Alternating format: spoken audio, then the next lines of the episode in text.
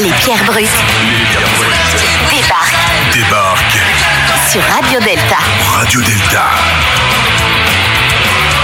Vous êtes sur Radio Delta,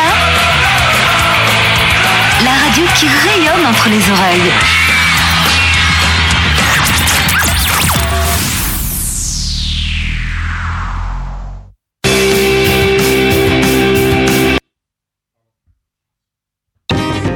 Sommes les nains sous la montagne.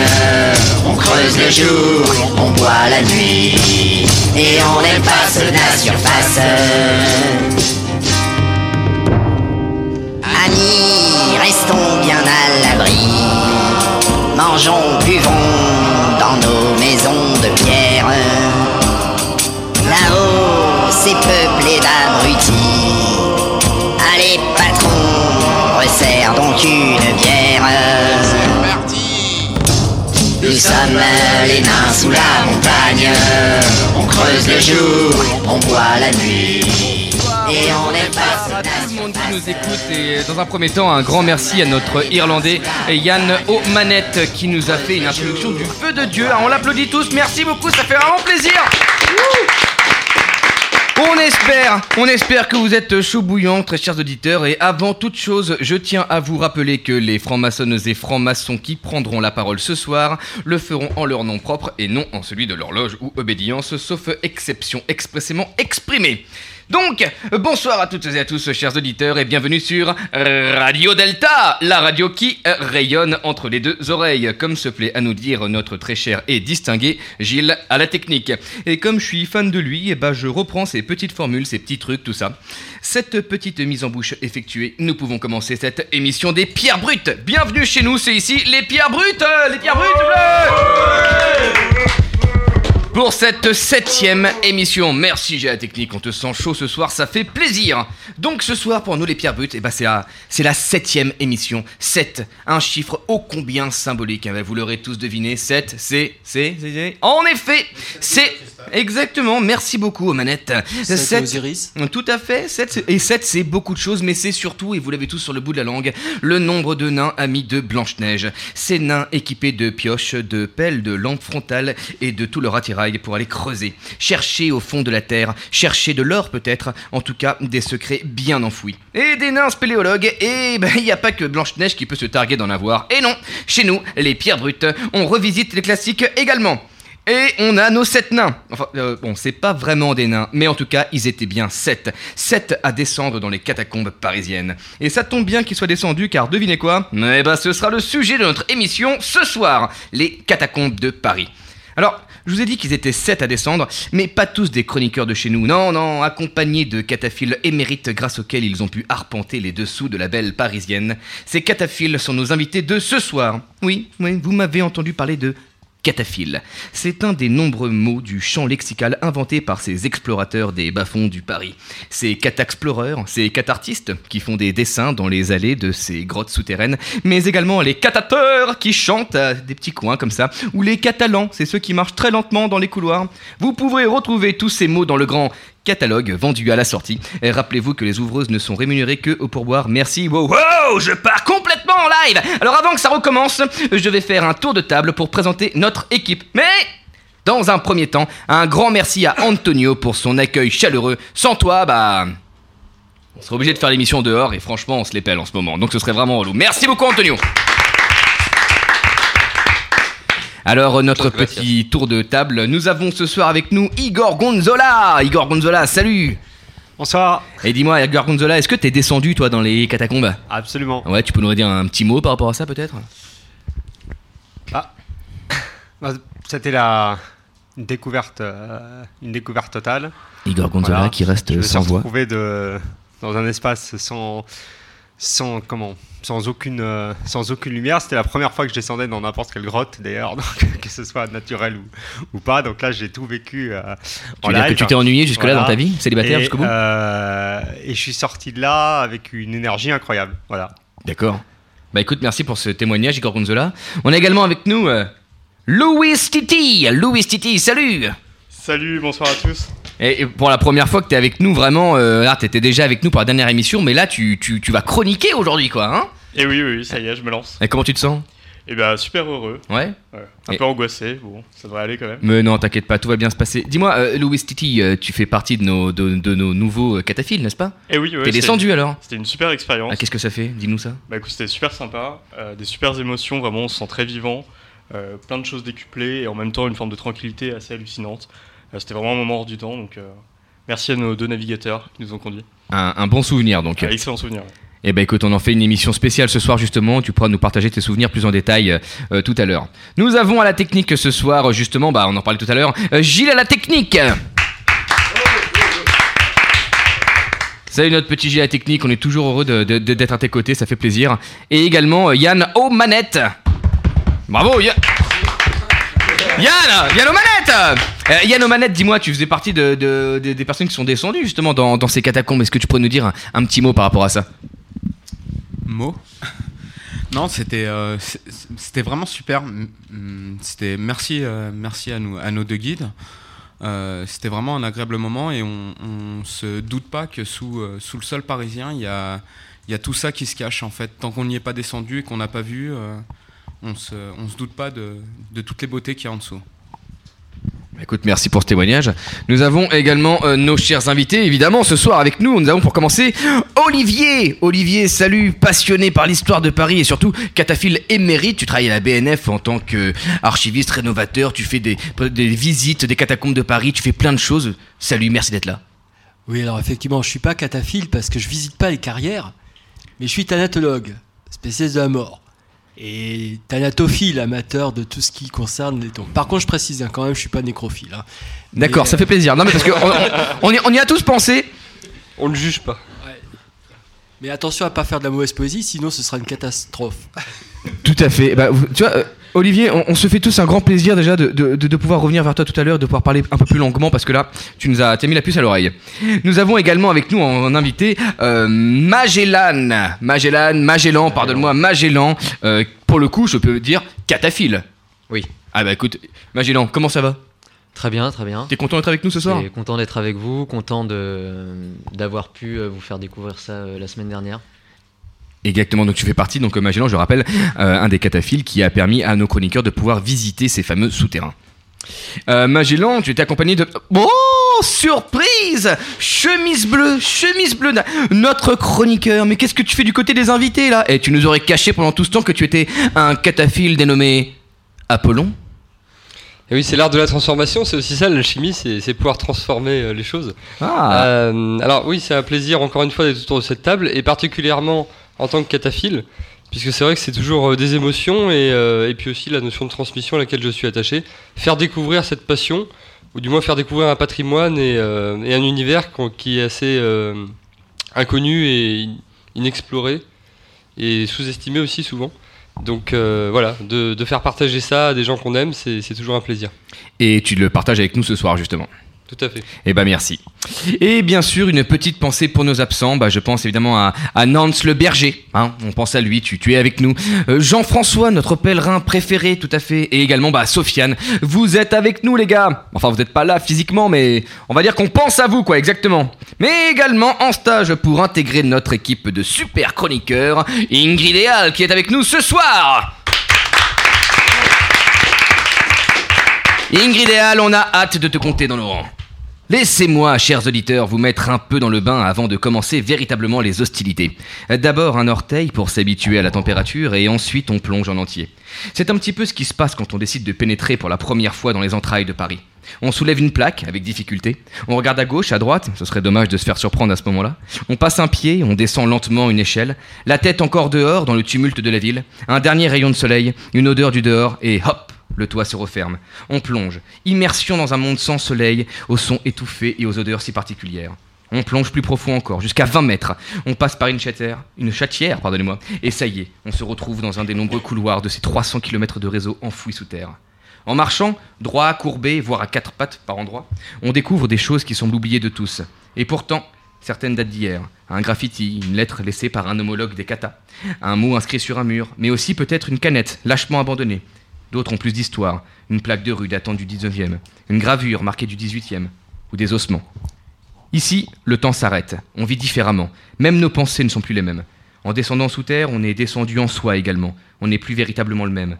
Ou peut-être pour une fois, on peut se révéler et oser être ce que l'on est véritablement, délaissant les apparats du monde du dessus qui n'ont pas cours ici-bas. Les masques tombent et les inégalités s'effacent. En bas, tout le monde est vêtu de la même manière. Un vaste réseau avec des salles dans lesquelles les cataphiles peuvent se retrouver pour partager un moment, un verre, des histoires. Parmi ces salles, il y a notamment la salle Z, célèbre dans les années 80 pour les fêtes qui étaient organisées. Et si tu fais la fête sous terre, t'étonnes pas d'avoir une tête de déterrer le lendemain. J'ai pas pu résister à l'envie de faire cette blague complètement pourrie, je le regrette maintenant. D'autres salles encore avec des noms connus de certains et appelés autrement par d'autres. Et en dessous, chacun peut créer son histoire. Je laisserai nos invités peut-être nous éclairer sur ce sujet. On dirait presque que je suis descendu, hein, vu comme j'en parle hein, des catacombes. On se dirait, ouais, je suis descendu. Mais non, je suis pas descendu en fait, non, j'avais trop peur. J'ai prétexté un dîner entre potes, voilà. Et ça se comprend, parce que c'est pas sans risque de descendre. hein. Car s'il existe bel et bien 300 km de dédales s- sous terre, seul 1,5 km est ouvert au public. Et en effet, en payant votre ticket au musée des catacombes de Paris, situé dans le 14e arrondissement, vous pourrez de façon légale visiter 0,5% de ce patrimoine magique qui est le nôtre. Euh, Seulement, ce sont les 99,5% restants qui vont intéresser nos cataphiles.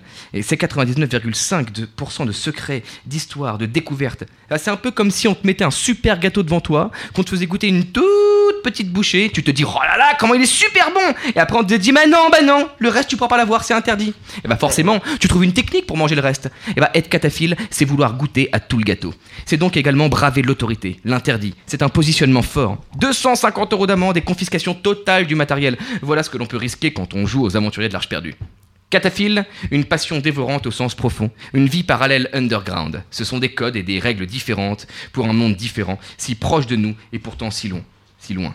C'est tout de suite avec les pierres brutes.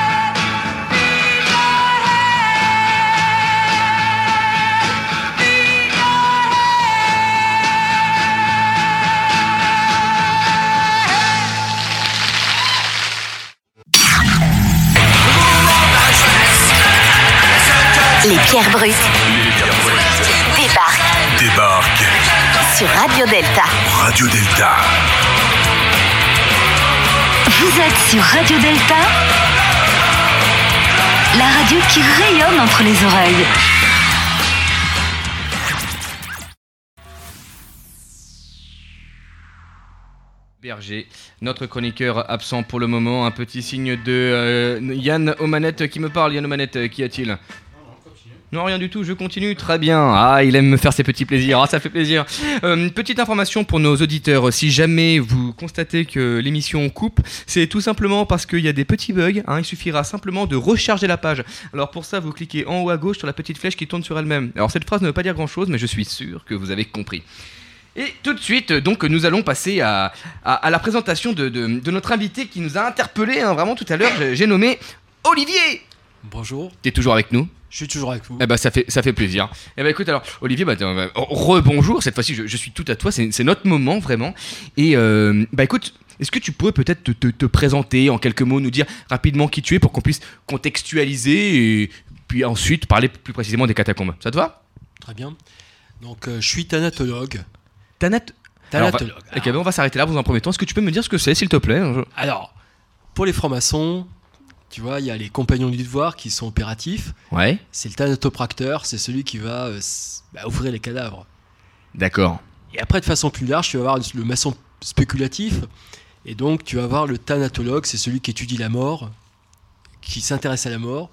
Et moi, ça remonte à loin. Quand j'avais 7 ans, tu vois, euh, j'appelais le jardin des parents. J'allais dans un cimetière et un jour, j'ai trouvé à la surface un petit peu d'une petite motte de terre quelques ossements humains.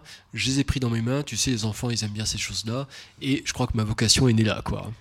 donc, euh, donc ta vocation est née finalement dans, euh, de- de- dans un jardin à l'âge de tes 7 ans 7 ans rappelons encore une fois Un jardin des parents, c'est comme ça que j'appelais les cimetières, oui. D'accord. Ok, d'accord, très bien. Non, mais on a saisi. on- Vraiment un amour, un amour, quelque chose de, de viscéral pour toi. Est-ce que tu peux nous dire ce que tu fais dans la vie, Olivier? Oui, je suis conservateur de bibliothèque.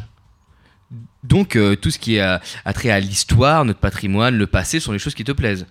Oui, mais bon, j'ai reçu aussi une bourse Google euh, de développement informatique, donc euh, tout ce qui est nouveau aussi, contemporain. Bah, en tant que franc-maçon, on a le pied dans le passé et un autre pied dans l'avenir. Et bah, et justement, et dis-moi, bah, qu'est-ce que toi qui, euh, tu te nommes pas cataphile, c'est quel est ton terme encore une fois Alors, thanatologue. Thanatologue. Ouais. Et du coup, euh, qu'est-ce qui toi te plaît dans les catacombes? Qu'est-ce qui t'a amené aux catacombes? Est-ce que tu peux nous parler un peu de ton rapport aux catacombes justement pour qu'on y voit un peu plus clair euh, dans tout ça ce que... Ouais, alors, tu as parlé tout à l'heure la part du gâteau, donc euh, 300 km. Et sur ces 300 km, ce qui est quand même fascinant, c'est que quand on a creusé du 12e au 18e siècle, à l'époque, on n'avait pas pensé que quand on creusait en dessous, il y avait des conséquences au-dessus. On n'a pas pensé à tout localiser. Ce qui fait qu'en en fait, sur les 300 km, on a 150 qui sont identifiés, 150 qui sont complètement inconnus, et effectivement 2,7 avec un petit peu de morceaux de carrière, et ensuite après, tu as 6 millions d'eau dans un ossuaire municipal de Paris. Et là, ce qui me fascine, si tu veux, c'est de voir autant d'eau euh, réalisée et, et surtout des histoires incroyables. Enfin, il y a quand même des jeux de mots dès le départ, tu vois. Hmm. Par exemple, la barrière d'enfer. Tu vois bien, barrière d'enfer, D apostrophe E N F E R, comme une bouche un peu où on va avoir des choses inférieures. T'as un lion vert en Ouais. cuivre repoussé de d'un franc-maçon, Bartholdi. Or, un lion vert en alchimie, Alors je sais que le verre, il y, a- il y a un rapport avec euh, le, c'est une, c'est un, c'est- c'est- c'est une- c'est un, ouais, c'est un composant chimique. Alors, bah, si je te dis vitriol. D'accord, très bien. Est-ce que tu peux nous en parler un petit peu plus? Ouais. Donc, en fait, t'as un lion vert. C'est Ouais. la place d'enfer. On parle de la place, on parle, on parle de la place d'enfer Rochereau, qui est une des entrées principales des catacombes. Exactement. Pour. Et donc, t'as le lion, qui est en cuivre repoussé, donc vert. Vitriol, dans les dictionnaires d'alchimie. Visita interiora terrae rectificando in munies occultum lapidem. Visite l'intérieur de la terre, et par le jeu des rectifications, tu trouveras la pierre occulte. Ça nous parle en tant que maçon. Et il faut savoir que la tête du lion s'orientait vers l'entrée des catacombes de l'époque. Tu descends, avec l'indication que te donne le lion, et là, tu te retrouves dans un endroit où, d'un côté, tu as là, euh, arrête, c'est l'Empire de la Mort, etc. Et, euh, et ça a été écrit par un, un gars qui s'appelait. euh, euh, donc, c'était l'abbé de Lille, Rimailleur ou Ripailleur, Mhm. qui était franc-maçon.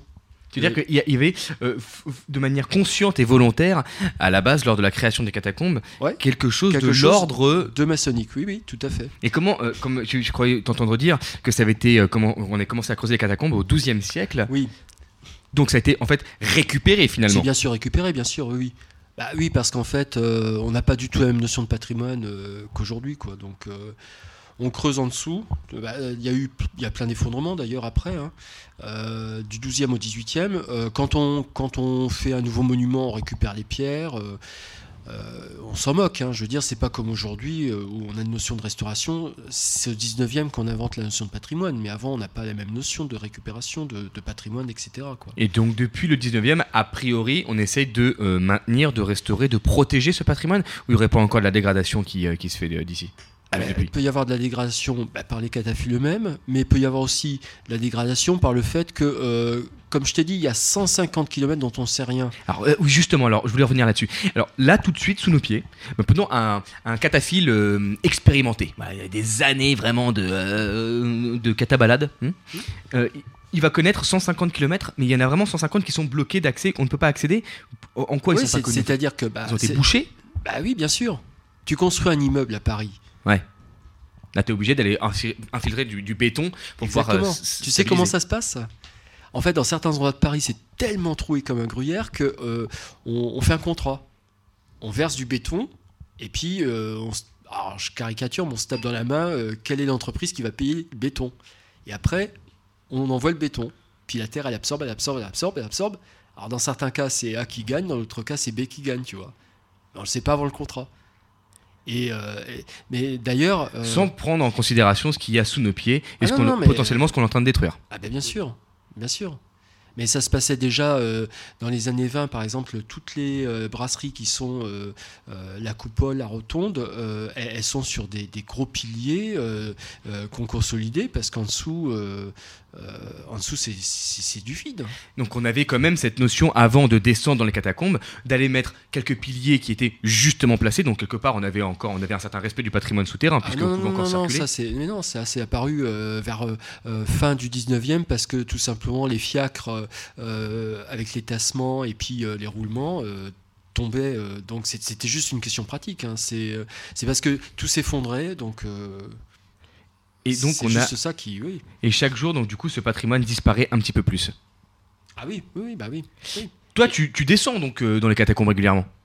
Alors moi, ce que je descends dans l'ossuaire municipal de Paris. Et C'est-à-dire que je fais, Ouais. c'est ça. Moi, je fais cette visite, qui est la visite légale, euh, qui est la visite du musée, en fait. Euh, mais ce qui est intéressant, c'est que justement, c'est un musée très particulier, mais c'est un musée avec une jauge, c'est-à-dire que on peut pas rentrer à plus de, de- d'un nombre certain de personnes. Combien de personnes maximum? Euh, pff, je crois que c'est 200 en même temps, tu vois. D'accord. Et on respire du carbone, donc euh, la matière, euh, les eaux, en fait, vont réagir à ça. Donc du coup, ils ont mis en place des, des histoires de groupes, de fermeture de grilles, parce que de toute façon, on peut pas étendre les murs et on peut pas déplacer les ossements. Donc euh, euh, on est obligé de gérer ça comme un musée, sauf que c'est une matière un peu étrange. D'accord. Alors toi, du coup, tu t'occupes de la partie, on va dire, légale de ces visites. Euh, mais bon, bah, tu étais bien au courant qu'il y a d'autres catacombes, la grande majorité qui, pour le coup, ne sont pas ouvertes au public. Est-ce que tu y es déjà allé? Est-ce que tu y vas encore? Alors non, mais par contre, on peut y aller en se faisant protéger, entre guillemets, par des gens de l'école des mines. Parce qu'il y a une histoire. Ah, qu'est-ce que c'est que ça, l'école des mines? Mais En fait, euh, quand il y a eu l'inspection des carrières, le, le premier, euh, donc Charles Astel Guillemot, euh, était euh, donc franc-maçon. Ouais. Ils sont toujours loge- là, ceux-là. Oui, toujours. Ah bah, il était franc-maçon de la loge des Neuf Sœurs. D'accord. Euh, T'avais un autre qui était Jean-Henri Hassenfratz, qui était membre de la loge Le Bon Zèle. Et tous les inspecteurs des carrières au début étaient tous francs-maçons. Et ensuite, après, euh, il y a eu euh, l'école des mines, euh, dont sortaient les inspecteurs de carrière, D'accord. et qui ont des rituels de bizutage très très particuliers. Ah, tu peux nous parler un petit peu de ces rituels, justement? Oui, et qui ressemblent pas mal aux trucs des francs-maçons. Et peut-être parce que certains l'étaient aussi, véritablement. Ils ont fait un. Oui. Ils ont associé un peu. euh, Allez, petite devinette. Ok, je t'écoute. Euh, donc, euh, les gens de l'école des mines, Ouais. chaque année, euh, abattaient un morceau de mur pour rentrer justement dans ce musée. Tu vois, donc passant de manière euh, perméable des catacombes à l'ossuaire. Ils entraient, et puis euh, ils mettaient des cagoules, un peu façon Klan, tu vois, on n'était pas dans le truc très politiquement correct. Ils se mettaient autour de la fontaine du Lété, qu'on appelle aussi fontaine de la Samaritaine, et là, tu avais quelqu'un qui arrivait à genoux, les yeux bandés, Ouais. Euh, qui avait traversé euh, l'air, l'eau, le feu. euh, Ah, c'est étrange, ça, ouais. on lui met la tête dans l'eau, tu vois, puis après on, le- on le relève et puis on C'était le nouveau, le nouveau qui, qui répond. Voilà, exactement, ça te rappelle rien, tu vois. c'est- D'accord, c'est effectivement un rituel qui me semble très proche de, de certains rituels maçonniques, on va Et dire. alors, petite devinette, Ouais. euh, donc ils avaient une marraine. Et euh, cette, les marraines étaient choisies soit dans le monde de la politique, soit dans le monde euh, des, du spectacle. Une Et- marraine. Il y a une marraine très célèbre qui depuis a interdit le bizutage. Et il y a des photos, on a la preuve que cette marraine qui aujourd'hui interdit le bizutage a participé à ces bizutages. Qui, à ton avis? Non. Simone Veil. Non. Je tentais. Simone Veil? Bon, on y est, non? Non, non, euh, une femme qui s'est présentée à la présidence. Oh, Ségolène Royal. Exactement. Mais non. Oui. Ségolène Royal. Ouais, bah c'était peut-être Blanche Coquine C'était peut-être. Alors, d'accord, d'accord, d'accord, d'accord. Euh, ah bon bah très bien. Bah, alors du coup, euh, euh, rapport avec l'initiation, le rituel. bah, justement, une initiation. Est-ce que tu peux nous parler un petit peu de la, de- de la symbolique qu'on pourrait retrouver actuellement? Ah, Attends, excuse-moi, je vais revenir sur cette question juste après parce que là j'ai surfé sur un sujet, j'ai pas creusé plus en détail. Est-ce que toi actuellement tu vas dans ces 99,5% des catacombes qui ne sont pas censés être ouverts au public? J'y suis pas encore allé, mais ça me tente bien. Tu n'y es jamais allé Parce que c'est pareil, hein, les- tu vois, la brigade cataphile, hein, les- la brigade des, des policiers, euh, euh, la brigade des Si tu t'es pas bien, quoi, c'est ça sportives. euh, ouais, oui, mais encore une fois, euh, tu sais, euh, si on a des appuis, si on visite, ça peut bien se passer. Ils sont actuellement plus dans l'éducation que la répression. D'accord. C'est-à-dire qu'en fait, ils préfèrent que des groupes de cataphiles connus, reconnus comme tels, puissent aller dans les catacombes, euh, plutôt que de laisser ça à, à des cataphiles euh, qui ont juste vu de la lumière et euh, qui respectent pas les lieux. Et toi, faisant partie de ces cataphiles qui ont le respect de ce patrimoine, lorsque tu croises ces catafliques, ça se passe bien? Bah, moi, je leur fais la visite légale, donc si tu veux, il n'y a pas de problème. D'accord, très bien. Alors, du coup, jamais dans les 99,5% non légal, tu es allé? Jamais, jamais. je- J'ai été tenté, mais euh, peut-être que je suis un peu claustrophobe. Tu sais, c'est un peu comme me retrouver dans un cercueil comme Bela Lugosi, tu sais, dans les films de Dracula. Je sais pas trop si ça me tenterait, tu vois. D'accord. Ah bah attends, mais justement, ça me rappelle un petit truc là. Tu parles de, de, de cercueil, donc de cadavres. Que- comment ça s'appelle la mousse verte là qui pousse sur les cadavres ce truc? Alors, Alors, c'était, ça, ça- ça s'appelle de l'UVA. Du? UVA, un Ouais. peu comme des UV, mais UVA. Et alors, Ça, ils ont, ils ont bien cramé au soleil là. hein, tu vois. Alors c'est surtout eux qui ont cramé dans leur tête parce que euh, figure-toi qu'on récupérait cette petite mousse verte et on, la mélangeait de la pommade et on en faisait ce qu'on appelait un onguent armillaire. Et euh, quand tu te faisais blesser, euh, en fait on, mettait euh, cet onguent, alors heureusement, sur la lame. Alors tu vois, ça semble complètement bizarre, mais c'est logique. C'est-à-dire qu'en fait on se disait, quelqu'un s'est blessé, quelle est la cause de la blessure? C'est l'épée. Donc on va mettre l'onguent sur la cause, donc sur l'épée. Enfin, remarque, tu, tu mourrais pas de. De- de- On, mettait de la pommade sur, sur l'épée qui avait blessé la personne. Oui, mais sans que. La... Oui, voilà. Et on pensait que ça allait guérir la plaie. C'est- Tu vois le- la logique, euh, mais. euh, Oui, enfin, tu sais, euh, dans Non, mais c'est autre temps, autre mœurs, y a pas de- c'est ça, hein. Dans 200 ans, tu sais, euh, on se dira peut-être que la chimiothérapie, euh, avec les rayons, enfin, il y avait peut-être des choses plus euh, moins invasives, tu vois. Ah bah tout, mais tout à fait, en tout cas c'est très intéressant à savoir. Euh, donc visite de l'ossuaire mu- mu- municipal, est-ce que tu as des petits, euh, des petits rituels que tu, euh, que tu aimes euh, pratiquer? Je sais pas, peut-être euh, fumer un petit cigare avant de faire une visite ou- alors, alors c'est totalement interdit de fumer. Oh, arrête. Ah. C'est même marqué, euh, il est interdit de fumer. Alors tu te demandes, t'es quand même à 30 mètres sous terre et tu vas rentrer dans, devant tous ces ossements, tu vois. Et tout d'un coup, tu vois, il est interdit de fumer. Alors tu te demandes pourquoi. Ça Alors, va les exploser. médecins- Quoi? Ça peut exploser. Non, non, non, c'est parce qu'en fait, euh, tu sais, euh, t'as déjà descendu les poubelles, euh, tu vois l'odeur que ça sent, t'imagines l'odeur de cadavre avec euh, le, le jus de cadavre, la cadavérine, tu vois. Donc les médecins légistes, ils ont un truc, ou les garçons d'amphithéâtre, c'est qu'ils prennent des cigares euh, qui leur permettent euh, comme ça d'échapper aux mauvaises odeurs. Donc euh, c'est un truc, par exemple, le, gars qui a écrit les chroniques d'un médecin légiste, il fume le cigare et t'as pas mal de thanatologues qui dans les cimetières fument le cigare. Alors mon grand fantasme ce serait de fumer cigare sous terre, effectivement, ça ce serait génial, mais bah non pas encore. Voilà, ouais, cigare, six pieds sous terre, tu risquerais de l'asphyxie quelque part. Euh, eh bien, écoute, je pense que tous nos, euh, tous nos chroniqueurs invités autour de cette table euh, rêveraient de te poser plein de questions. Je me demande si ce serait pas justement le moment de passer à notre petite chronique par Igor Gonzola pour ensuite justement donner la parole à qui le voudra pour te questionner. Igor Gonzola, ta petite chronique, c'est les trois mots. Au Gorgonzola, on t'écoute. C'est parti. Donc, trois mots pour interroger le monde, trois mots pour tenter d'avancer sur le chemin de nos déséquilibres. Ce soir, nous allons naviguer à l'aveugle, au travers de l'urbanité, avec lenteur, à la recherche de notre identité que l'on ne trouvera toujours pas. Trois mots qui semblent sans lien, aux antipodes les uns des autres. Et pourtant, ils me semblent réunis par le thème de ce soir et vont, je l'espère, me permettre d'exprimer quelques idées et sensations issues de ma visite souterraine. Ma propre urbanité me fait souvent peur. Elle, qui sculpte jour après jour une partie de mon enveloppe identitaire, elle qui fait que je n'ai toujours pas de permis de conduire, mais qui m'impose sa temporalité invasive.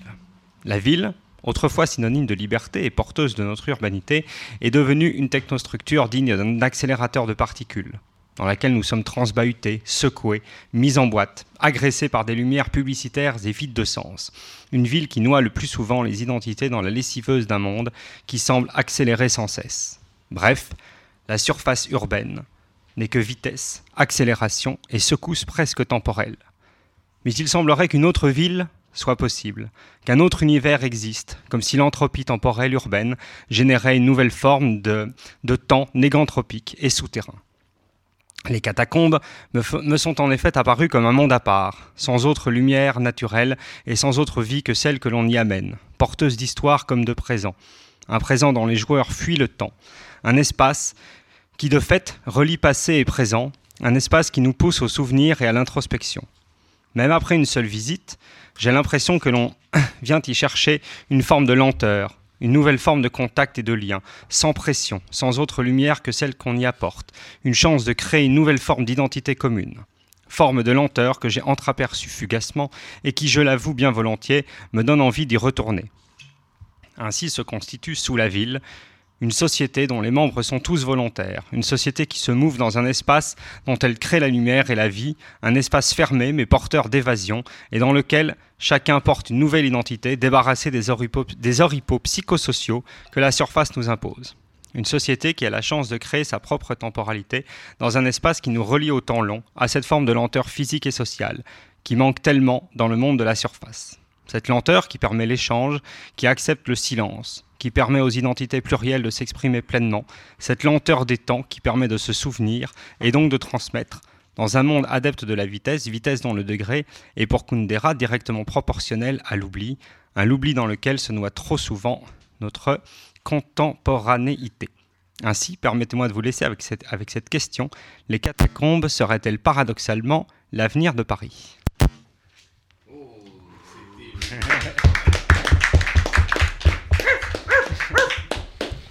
Merci, merci Gorgonzola pour cette chronique. Euh, Là, tu, tu- tu as suscité beaucoup de questions en nous. Peut-être, peut-être Olivier, toi qui as écouté, tu aimerais poser une petite question. Ça t'a, fait résonner peut-être cette chronique? Il y a des choses qui ont été dites qui, te- qui t'interpellent peut-être?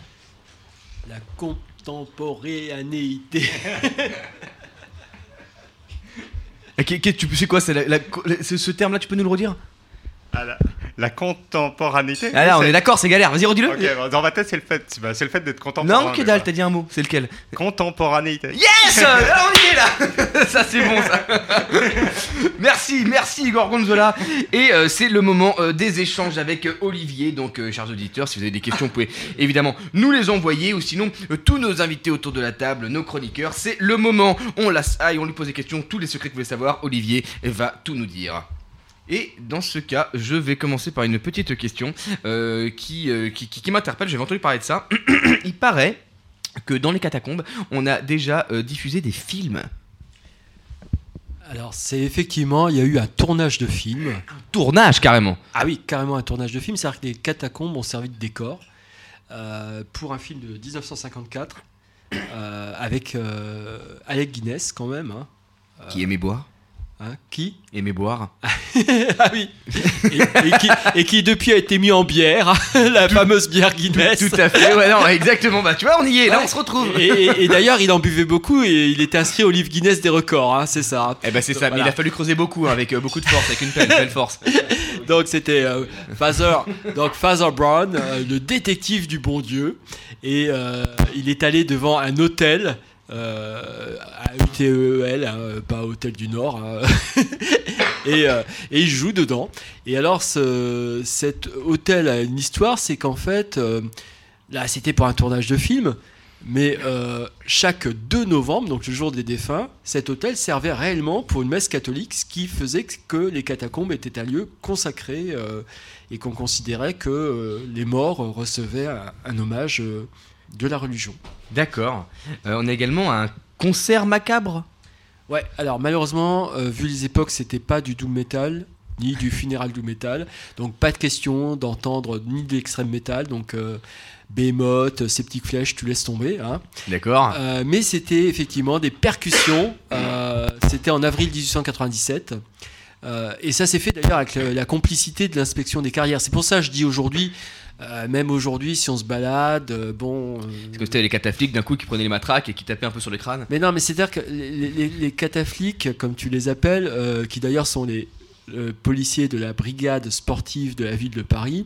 euh, Brigade sportive. Ouais, c'est c'est moi, ouais, c'est mes, oui, on résume par cataflique, mais c'est le truc officiel. En fait, euh, s'ils descendent, c'est parce que bah, ils aiment. Donc, euh, ils vont pas, euh, si tu veux, euh, poursuivre ceux qui partagent la même passion. Euh, c'est un peu, euh, non, c'est parce que il y a objectivement euh, des trucs complètement délirants qui se sont faits. Donc, euh, Ah bah justement, tu me dis, il y a objectivement des choses complètement délirantes qui sont faites. À quoi tu penses par exemple? Par exemple, ce concert clandestin, tu vois, avec la complicité des carrières, bon, bah, ils, ont, ils ont joué avec des percussions euh, en utilisant des tibias et des, tu vois, des, des fémurs euh, un peu comme, comme sur un tampour. Et puis ensuite, après, apparemment, ils avaient tellement bu qu'ils ont remis euh, des ossements pour faire une, une sorte de barrique, tu vois, de, de bière Guinness peut-être, hein, je sais pas. Mhm. Et, euh, et ça s'appelle, c'est la crypte, la, la salle de la crypte, la salle de la passion. Et euh, alors, pour la petite histoire, euh, il y a l'une des sept dernières paroles du Christ euh, qui est euh, tout est consommé. Et en fait, ils ont mis, donc en latin, il y a la plaque consumatum est. Et oui, oui, tout a été consommé, mais je suis pas sûr que c'était, tu vois, au, Au sens propre. à mon avis, ils ont dû, oui, ils ont dû bien consommer, oui. Tu parles d'une plaque justement en, en- en latin. Il me semble avoir entendu parler de, de- des certaines plaques ou écriteaux en, en suédois. Je crois que c'est en, en Oui. suédois, ouais, c'est ça. En... Il y a une plaque en suédois, Ah, une seule. hein, Et, une seule. et ça vient d'où ça? Alors, moi, j'ai ma petite explication un peu maçonnique, tu vois. Donc, c'était le prince Oscar de Suède. Le prince Oscar de Suède, c'est quand même l'arrière-petit-fils de Bernadotte. Et euh, ce petit-fils, en fait, il est venu euh, le 7 mai 1867 lors de l'exposition universelle. Et euh, donc, franc-maçon, hein, puisque euh, dans le rite de Swedenborg, rite suédois, bah, le grand maître, euh, obligatoirement, c'est le prince euh, roi de Suède, tu vois.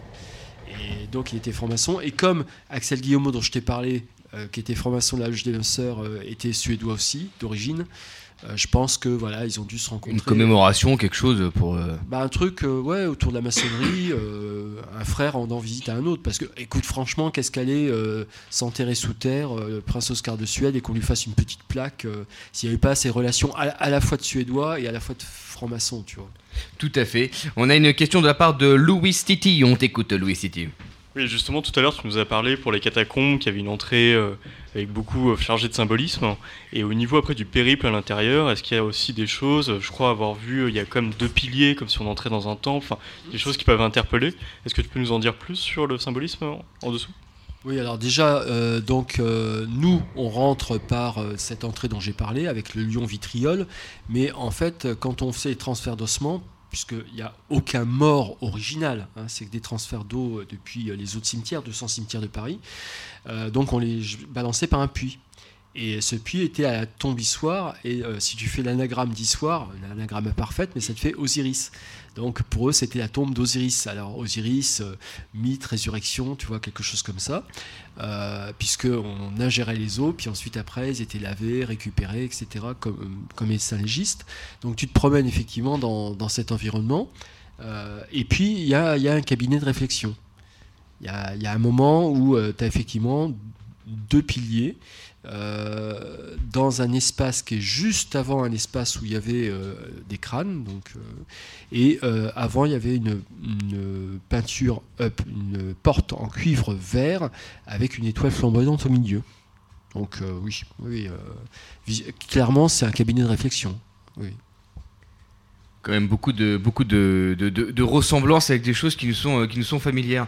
Euh, Peut-être que tu, euh, tu es au courant ou pas, mais il y a différents codes dans l'univers euh, cataphile. Est-ce que tu pourrais nous en parler un peu? Si je descendais comme ça, par exemple, tel que je suis habillé, donc j'explique, hein, je suis avec un petit t-shirt classique, juste mon jean et mes baskets. Qu'est- Qu'est-ce qu'on pourrait me dire quand je serai en bas? Ah, je pense qu'on va attendre un peu nos. Je sèche, je sèche. D'accord, plutôt nos, euh, nos, ca- nos camarades qui auraient l'habitude de, euh, de, de, de- de faire le mur pour, pour de vrai, on va dire, et d'aller dans nos fameux 99,5% euh, d'inconnus. Exactement.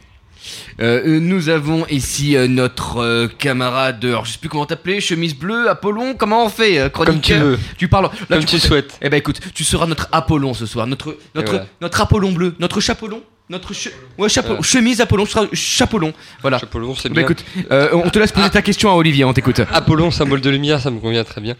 Euh, Oui, alors pour répondre à la question, je, je dirais ristou dans le, dans le vocable euh, cataphile. Et euh, alors, oui, j'avais une question pour notre, notre autre invité. Tout à l'heure, tu as parlé de dates. Tu parlais des dates. Parce que oui, alors pour que aussi nos, nos auditeurs fassent bien la part des choses, effectivement, la, la partie 99,5%, c'est les carrières de Paris, plutôt que catacombes. On, on utilise catacombes pour simplifier, mais plutôt carrières de Paris. Et toi, ce que tu disais pour euh, les dates, c'était par rapport au, à l'ossuaire municipal, donc aux, aux catacombes réelles, j'imagine. Non, les catacombes, euh, enfin, ossuaire municipal de Paris, Oui. c'est vers, euh, c'est vers 1800, hein, c'est pas, c'est pas avant. hein. Et euh, quand tu disais 12e, 14e siècle, Ça, c'est les carrières. C'est les carrières. Alors, à quel, alors, Il- pour- il y a à quel zones- moment on peut parler de catacombes dans ce cas? Il y a des zones un petit peu avant. Les, les catacombes, c'est des, c'est des lieux où on va mettre, euh, on va mettre des eaux. Euh, donc, euh, euh, alors ce qui se passe, c'est qu'en fait, tu as, 200 cimetières euh, sur Paris. Euh, aujourd'hui, il n'y en a plus que 20 hein, pour qu'on se rende compte.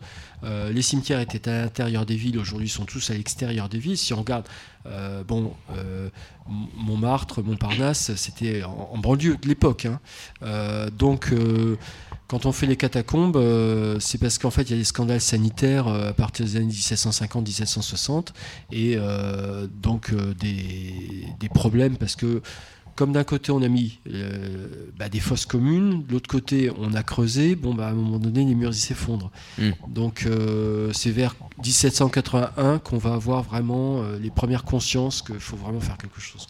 Et, à rappeler, enfin ça paraît un petit peu anecdotique comme ça, mais finalement il y a plus de Parisiens sous terre que dans les rues quoi. Ah bah, de toute façon, euh, même par exemple, quand ça peut te choquer, mais euh, tu vas, euh, tu vas, tu vas en banlieue, tu prends l'autoroute et puis tout d'un coup, tu vois ou le périphérique, puis tu vois tout d'un coup un, cimetière au milieu de, boucles d'autoroute et tu dis mais c'est scandaleux, on respecte pas les morts, etc., etc., etc. Mais en fait, c'est ce qui se faisait à l'époque. C'est-à-dire qu'en fait, les morts, on les a toujours éloignés des villes. Euh, et, inversement, euh, euh, on a retrouvé sous le BHV ou dans le Marais des. Il y a un moment donné où on construit des supermarchés à la place de cimetières et il y a un moment où on construit des cimetières à la place de, supermarchés. Oui, c'est bah, le, le cycle qui, continue. Nous avons une question auditeur. Gilles à la technique, peut-être que tu pourrais nous, nous transférer cette question. On t'écoute. Le mitro, le mitro, euh, le micro vient d'arriver. Voilà. Alors, question d'auditeur. euh, y a-t-il toujours des sociétés discrètes qui se réunissent dans les coins non ouverts au public des catacombes? Et existe-t-il des traces de cela?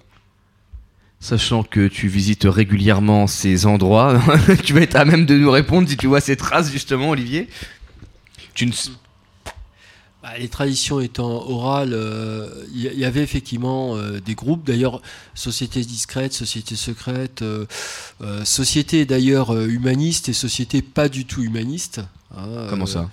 bah, C'est-à-dire qu'en fait, euh, tous les, toutes les variations politiques, on peut se retrouver sur Terre. hein, et euh, il y a eu, euh, ces dernières décennies, effectivement, des, des groupes. euh, bah, qui n'étaient pas très très proches des francs-maçons, si tu vois ce que je veux dire. Oui, d'accord, on peut, on, peut saisir. Oui, effectivement. Euh, Euh, en le revanche, les traces, euh, une fois que l'événement est passé, euh, non, puisque les traditions, faut pas oublier que, bah tiens, les, les francs-maçons qui se réunissent, avant c'était, on traçait à la craie. c'était un rituel avec peu de matériel. On n'était pas installé dans des temples comme on l'est aujourd'hui. hein. ça se passait dans les tavernes. Une fois que la, la tenue était fermée, il restait plus rien de trace. Donc Mm. c'est un peu ce qui se passe aujourd'hui. Mais ça, par exemple, c'est le fantasme d'une. Bon, on connaît les règles hein, pour que euh, une loge puisse s'ouvrir. Euh, Par exemple, on pourrait tout à fait imaginer que dans un, un avion, par exemple, euh, c'est un de mes grands fantasmes avec un copain, c'est d'aller dans un avion, euh, de réunir le nombre de francs-maçons nécessaires, et puis d'ouvrir les travaux euh, pour faire la tenue la plus, la plus élevée, tu vois. Ce serait pas mal ça, en effet. Oui. Je parle pas niveau intellectuel. hein. Non, non, mais tout à fait. Bah là, il resterait encore de savoir à quel frère on aurait affaire. Justement, nous avons une question de Magellan. Magellan, t'écoutes. Magellan, Magellan, Magellan, Magellan. pardonne-moi. Non, mais vraiment, j'ai du mal. C'est, non, c'était c'était pas une question, c'était simplement pour euh, approfondir ce qu'a dit Olivier à propos des, bah, de ces groupes justement qui sont euh, pas forcément euh, humanistes. Bah, Et- écoute, on, on- t'écoute. Nous en dis pas trop parce qu'après on va te parler. Attention. On n'en dit pas trop, simplement, effectivement, il y a, il y a eu, euh, durant la Seconde Guerre mondiale, déjà tout un échange. Euh, C'était des réseaux souterrains qui permettaient de transiter de la marchandise, des informations, que ce soit d'un côté euh, pour l'armée allemande ou pour les forces françaises libres. Donc, et on vous en parlera tout à l'heure, il y a même un, un bunker allemand, un bunker des forces françaises libres euh, au sein des catacombes.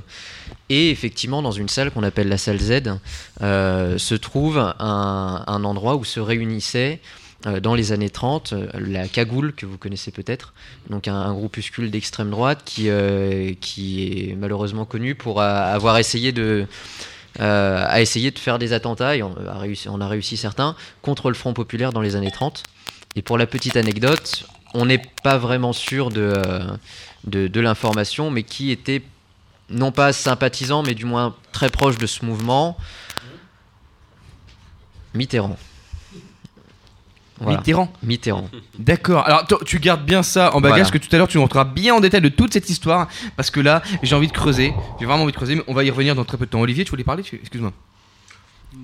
J'ai cru, j'ai cru que tu voulais dire Non, quelque mais chose. euh, un, un scandale aujourd'hui, on dit euh, les jeunes font des selfies at funerals. Alors tu sais, c'est aux États-Unis.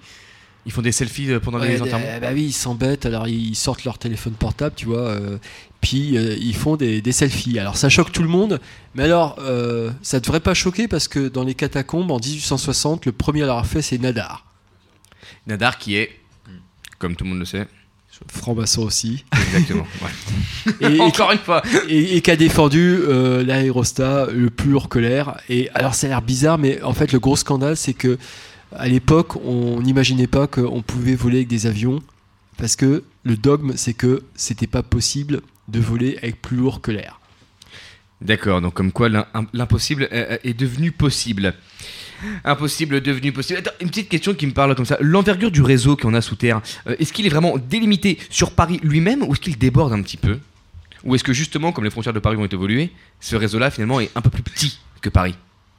Parce que si c'est à Paris, il n'y a pas de raison que euh, ça ne se soit pas ailleurs également, parce que tout le monde aurait pu creuser. Euh, Ça s'arrête où exactement? Est-ce que, les catacombes sont propres à Paris ou existent ailleurs? Bah, C'est-à-dire que Paris, l'ancien nom, c'est Lutèce. Et il y a ce qu'on appelle le calcaire lutétien, euh, qui est un calcaire très particulier. Alors pourquoi est-ce qu'il est particulier? C'est parce qu'en fait, dans la préhistoire, il était baigné à la fois d'eau salée et d'eau douce. Alors comment est-ce qu'on le sait Alors, C'est tout simple, c'est parce qu'il y a des petits coquillages, des petits fossiles, et on, on sait. Donc cette particularité fait que euh, c'est euh, une pierre à la fois très dure, et en même temps, paradoxalement, très facile à travailler.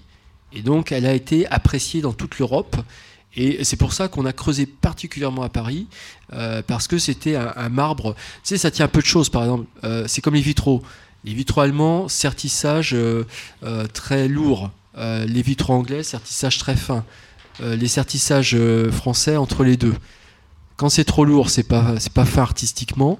Les vitraux anglais ont tous été détruits et le- les vitraux français qui sont entre les deux bah, sont restés au niveau du patrimoine européen. Donc ça tient vraiment un peu de choses que voilà. Donc pour le pour le calcaire lutétien, voilà, c'est Figure-toi qu'il y, a- y y plein de pierres, hein, ça fait un peu comme une meringue, tu vois, une meringue au citron par exemple. Voilà, ça y est, j'ai placé. Ah, et t'as réussi à- La fameuse meringue au citron qu'on a, eu le plaisir de goûter euh, un peu plus tôt dans la soirée pour que nos auditeurs puissent comprendre. Donc du coup, Paris, euh, les sous-sols en tout cas, euh, de renommée mondiale, tout du moins internationale à l'époque, pour son marbre, raison pour laquelle on est allé creuser. Donc on a des édifices dans Paris ou ailleurs dans le monde qui, qui, qui- qui proviennent du- du- des sous-sols parisiens finalement. Bah oui, quand on regarde la cathédrale, euh, on voit qu'elle tient. hein. Oui, bah, et, et puis elle tient bien d'ailleurs. Elle tient bien, hein, c'est. Le, le- le terme catacombe, si, si je ne m'abuse, peut-être que je me trompe, c'est pas un, un hommage finalement à ce qu'on pouvait retrouver euh, dans la Rome antique Euh, euh, Pourquoi finalement ce lien-là? Et puis finalement, est-ce qu'il y a des similitudes euh, entre nos, nos différentes catacombes? Ou est-ce que finalement nous, elles sont devenues un petit peu autre chose puisque ça ne sont pas que des ossuaires? Et initialement, j'ai l'impression que c'était ça uniquement. Alors à l'époque, euh, des catacombes dans l'Antiquité, c'est vraiment des lieux où on met euh, les cadavres directement. Et ensuite après, euh, pour éviter bien sûr qu'ils soient abîmés par des animaux nécrophages qui vont manger les chairs, on va les mettre dans des cercueils de pierre, mais où ils vont finir par se bah, désagréger. Donc les cercueils vont être appelés des sarcophages, c'est-à-dire qui, qui vont manger la chair. Mais euh, en fait, le, fait de les mettre dans des petites cavités, euh, tout ça, c'est fait pour les protéger. Alors, en hommage aux catacombes de Naples, en hommage aux catacombes de Pompéi, d'Herculanum, euh, tous ces lieux, des nécropoles en fait, des, villes de morts, on va appeler les catacombes de Paris des catacombes, mais c'est des transferts. Euh, D'ailleurs, le dernier transfert a eu lieu en décembre 1933, ce qui ne veut pas dire qu'il n'y en a pas eu après, mais euh, et, à l'époque on était partagé, c'est-à-dire qu'à la fois euh, on mettait par euh, en les jetant du puits, hein, comme ça, comme, de la matière, on n'avait aucune considération, et puis de l'autre côté, on faisait venir quand même des tas d'ossements sur des catafalques, des, corbillards hippomobiles, avec des chevaux empanachés, euh, euh, et puis il y avait un rituel religieux. Enfin, on était vraiment partagé entre les deux. euh, est-ce que c'était de la matière ou est-ce que c'était des restes d'humains? Enfin, c'est- D'accord, tellement le, le temps finalement nous, était passé puis qu'on connaissait plus ces, ces personnes finalement. Oui, d'ailleurs, un jour, j'ai visité avec un, un médium euh, qui me disait que pour lui, hein, c'était pas chargé en fait. C'est-à-dire qu'en fait, euh, c'est des eaux qui ont été tellement nettoyées, euh, ils sont tellement anciens qu'il n'y a plus de charge pour- émotionnelle. Enfin, pour, pour, euh, c'est bientôt le salon parapsy, hein, donc pour ceux qui, euh, qui y croient, donc c'est du 14 au 18 février à Champéret, et donc il y a des médiums en contact avec les morts, et euh, lui m'avait dit non, non, il sent rien en tout cas. D'accord, donc euh, raison pour laquelle on peut considérer que c'est de la matière. Euh, tout de suite, ils sont encore utilisés nos catacombes pour mettre des, euh, on va dire de, ce qu'on appelle de la, matière, des anciens humains dans, ces catacombes, dans des cimetières parisiens actuels, où justement le temps est pas suffisamment passé pour qu'on s'en resserve. Non, comme je l'ai dit, le dernier, euh, le, le- dernier documenté, c'est décembre 1933. Ce qui ne veut pas dire qu'il n'y en a pas eu après, mais c'est le dernier qu'on a documenté. Euh, non, après, ce qui va se passer, c'est que là, on entre dans une autre histoire. C'est 1887, la liberté des funérailles, parce que je rappelle que euh, à une époque, on ne pouvait pas être enterré ou euh, incinéré. euh, et puis on ne pouvait pas décider si c'était civil ou religieux. C'était obligatoirement enterré et c'était obligatoirement religieux. Donc euh, 1887, liberté des funérailles. 1889, le premier crématorium. Et il n'y en a qu'un en France, c'est le Père Lachaise au départ. Donc ce qui va ensuite résoudre, c'est que euh, on, va euh, brûler les corps. Et donc euh, on va moins avoir problème de place. Tout à fait. Et, cette même idée de, tu disais, bon, les médiums nous disaient que, à ton ami médium, que les corps étaient plus chargés, etc. Est-ce qu'on a un lien également avec le fait de pouvoir se balader dans, dans des, entre, dans des ossements sans avoir de risque sanitaire, alors que initialement ils avaient été mis sur Terre justement pour nous préserver de ce risque sanitaire? Qu'est-ce qui fait que maintenant on puisse se balader euh, et ils sont plus chargés et du coup est-ce qu'ils sont plus également chargés de matière organique qui potentiellement néfaste pour nous? Oui, alors il n'y a, effectivement pas de matière organique euh, depuis le temps. hein. Euh, euh, par contre, euh, tu risques beaucoup, même ça, il faut le dire à nos, nos auditeurs. hein, tu peux risquer des trucs, par exemple la leptospirose. c'est quoi, la C'est une maladie qui est, qui est véhiculée par les rats. Euh, ça, par exemple, c'est une maladie qui va toucher les égoutiers hein, et qui peut toucher euh, les cataphiles. Donc ça, faut y faire gaffe. Et puis alors, euh, une chose, c'est que on, on le sait pas, mais euh, attention. euh, L'apocalypse. Non, non, mais en fait, en 2019, on pourrait tout à fait avoir une épidémie de peste noire euh, en Europe. Je t'explique. Euh, la peste noire euh, vit de façon endémique en Turquie où il y a euh, beaucoup de, souterrains et il suffit qu'il y ait un tremblement de terre pour que les rats apeurés remontent à la surface, que piqués par les puces qui seraient très très énervés. Et là, à ce moment-là, il, peut se passer un phénomène de fil en aiguille qui est la peste noire. Je te dis ça parce que on a dans les catacombes quelques. Alors c'est très intéressant aussi d'y aller avec des euh, où euh, j'étais allé avec un médecin spécialiste de pression intracrânienne et alors euh, il voyait les crânes et puis il voyait des trous puis il disait ah celui-là est survécu ah celui-là parce qu'il y a des tissus conjonctifs hein, tu vois qui, qui repoussaient hein. il disait ah celui-là a vécu ah celui-là non il n'avait pas vécu euh, et puis on a vu des déformations de, de- peste noire euh, c'est assez impressionnant de voir les crânes complètement déformés et puis euh, il y a un os de cheval. Alors là, c'était trop drôle. C'était, euh, tu sais le, ah oui, tu sais le, non non mais parce qu'en fait il y avait euh, deux médecins qui étaient là et il y en avait un qui était plutôt spécialisé comme vétérinaire, l'autre plutôt comme médecine humaine et ils discutaient pour savoir si c'était un os humain déformé, tu sais un peu comme les frères Bogdanov ou Elephant Man, ou si c'était réellement un os de cheval, tu vois. Alors conclusion, il y a un os de cheval qui se balade. Qui se balade quelque part. Il est pas au même endroit d'ailleurs chaque jour. Euh, bah, euh, peut-être que ouais euh, bah tu sais des fois les, les, les hags puisque c'est c'est comme ça qu'on appelle ça euh, tombent donc euh, oui Nous avons une question auditeur pour toi, Olivier. Euh, Gilles, la technique, on t'écoute.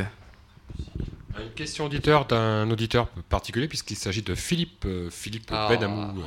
Ah. Philippe qui pose la question suivante à Olivier. Est- Est-il vrai qu'il y a encore des meurtres rituels dans les catacombes tous les vendredis soirs? Des meurtres rituels donc dans les catacombes tous les vendredis soirs. Et nous sommes vendredi soir. Euh, alors déjà je remercie je, je remercie Philippe hein. Euh, Philippe pour nos auditeurs euh, c'est l'auteur Philippe Benamou hein. c'est l'auteur de la franc-maçonnerie pour les nuls hein.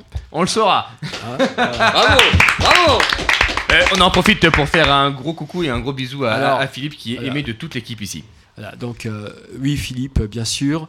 Euh, on a eu la courtoisie de, de t'envoyer euh, un quart d'heure avant euh, ton invitation. hein, donc euh, c'est vendredi prochain, effectivement. Donc oui Philippe, euh, les francs-maçons pratiquent bien les meurtres rituels. Euh, tu as été désigné et donc on vient te chercher la semaine prochaine, c'est ça. Avec ton consentement. Euh, Philippe, d'ailleurs, pour que tu puisses bien avaler la pilule, hein, que tu passes un bon moment, on a sélectionné pour toi une petite musique hein, qui te permettra de méditer sur tout ça. Euh, je te laisse la découvrir et j'en suis sûr que, que tu la connais. whiskey bar. Oh, don't ask why. Oh, don't ask why. For if we don't find the next whiskey bar, I tell you we must die. I tell you we must die. I tell you, I tell you, I tell you we must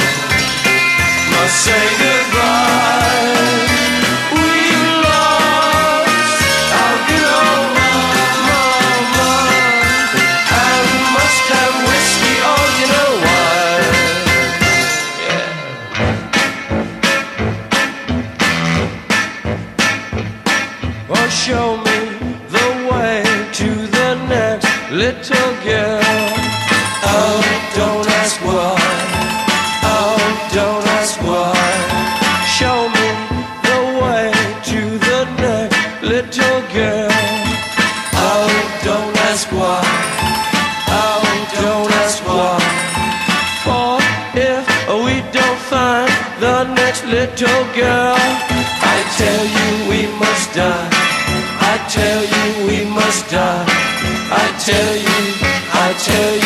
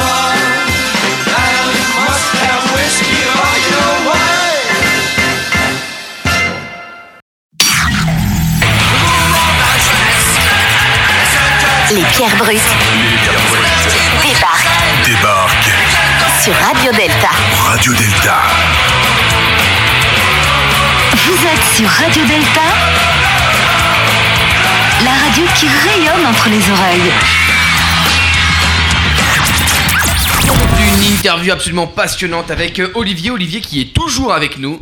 Je suis toujours avec vous. Et Olivier, à partir de maintenant, tu as le droit de nous arrêter quand tu veux pour pouvoir interférer, poser des questions, faire hop là, non, j'ai quelque chose à dire. Tu fais ce que tu veux, tu es notre invité, d'accord? Ouais, ce soir, j'avais l'impression que c'était plutôt les bières brutes que les pierres brutes. hein. Eh bien justement, mais ça, c'est comme on est, comme on est à la radio, en fait, on fait ce qu'on veut, tu vois, parce qu'on nous voit pas, on- sauf si quelqu'un nous balance avec des jeux de mots. Donc, du coup, et tu as le droit de le faire, tu peux le refaire quand tu veux. Euh, nous avons donc deux autres invités avec nous euh, ce soir, notre très cher euh, Magellan et Apollon. Magellan, Apollon, les gars, ça va être votre moment. Comment vous vous sentez?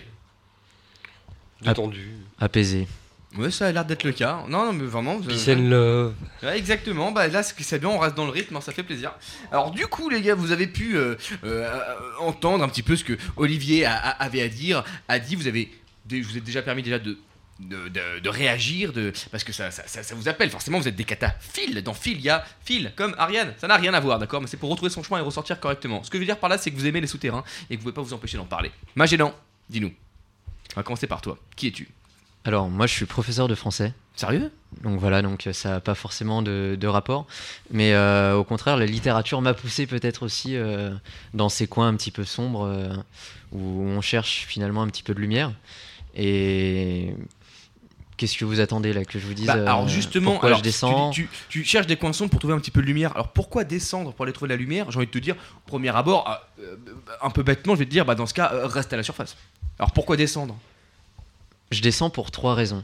Euh, je pense que déjà il y a l'originalité des lieux qui rentre en compte. Ouais. C'est euh, Igor a pu le dire euh, tout à l'heure. On... Aujourd'hui, dans, cette urbanité qu'on vit au quotidien, il y a, une espèce de, bah, de lieu sans âme, sans histoire, un petit peu standardisé, euh, avec euh, voilà, la station d'autoroute, l'hypermarché. euh, et, et là, on découvre vraiment un patrimoine bah, culturel et historique avec euh, quelque chose qui est. La, moindre galerie est personnalisée avec euh, euh, des tags, des fresques, ou alors avec quelque chose d'un petit peu historique. Et, c'est quand même le seul lieu dans Paris où vous ne trouverez pas de publicité. Donc c'est quand même apaisant pour l'esprit. Et, et voilà, donc toutes ces galeries-là, elles sont- c'est vraiment le pur produit de la nature et du travail humain. Moi, je trouve ça extraordinaire. Pur produit de la nature et du travail humain. Oui.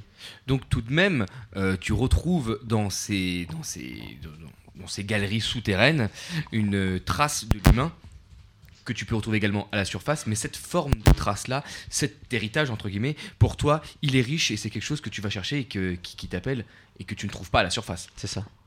Tu as commencé à descendre vers quel âge?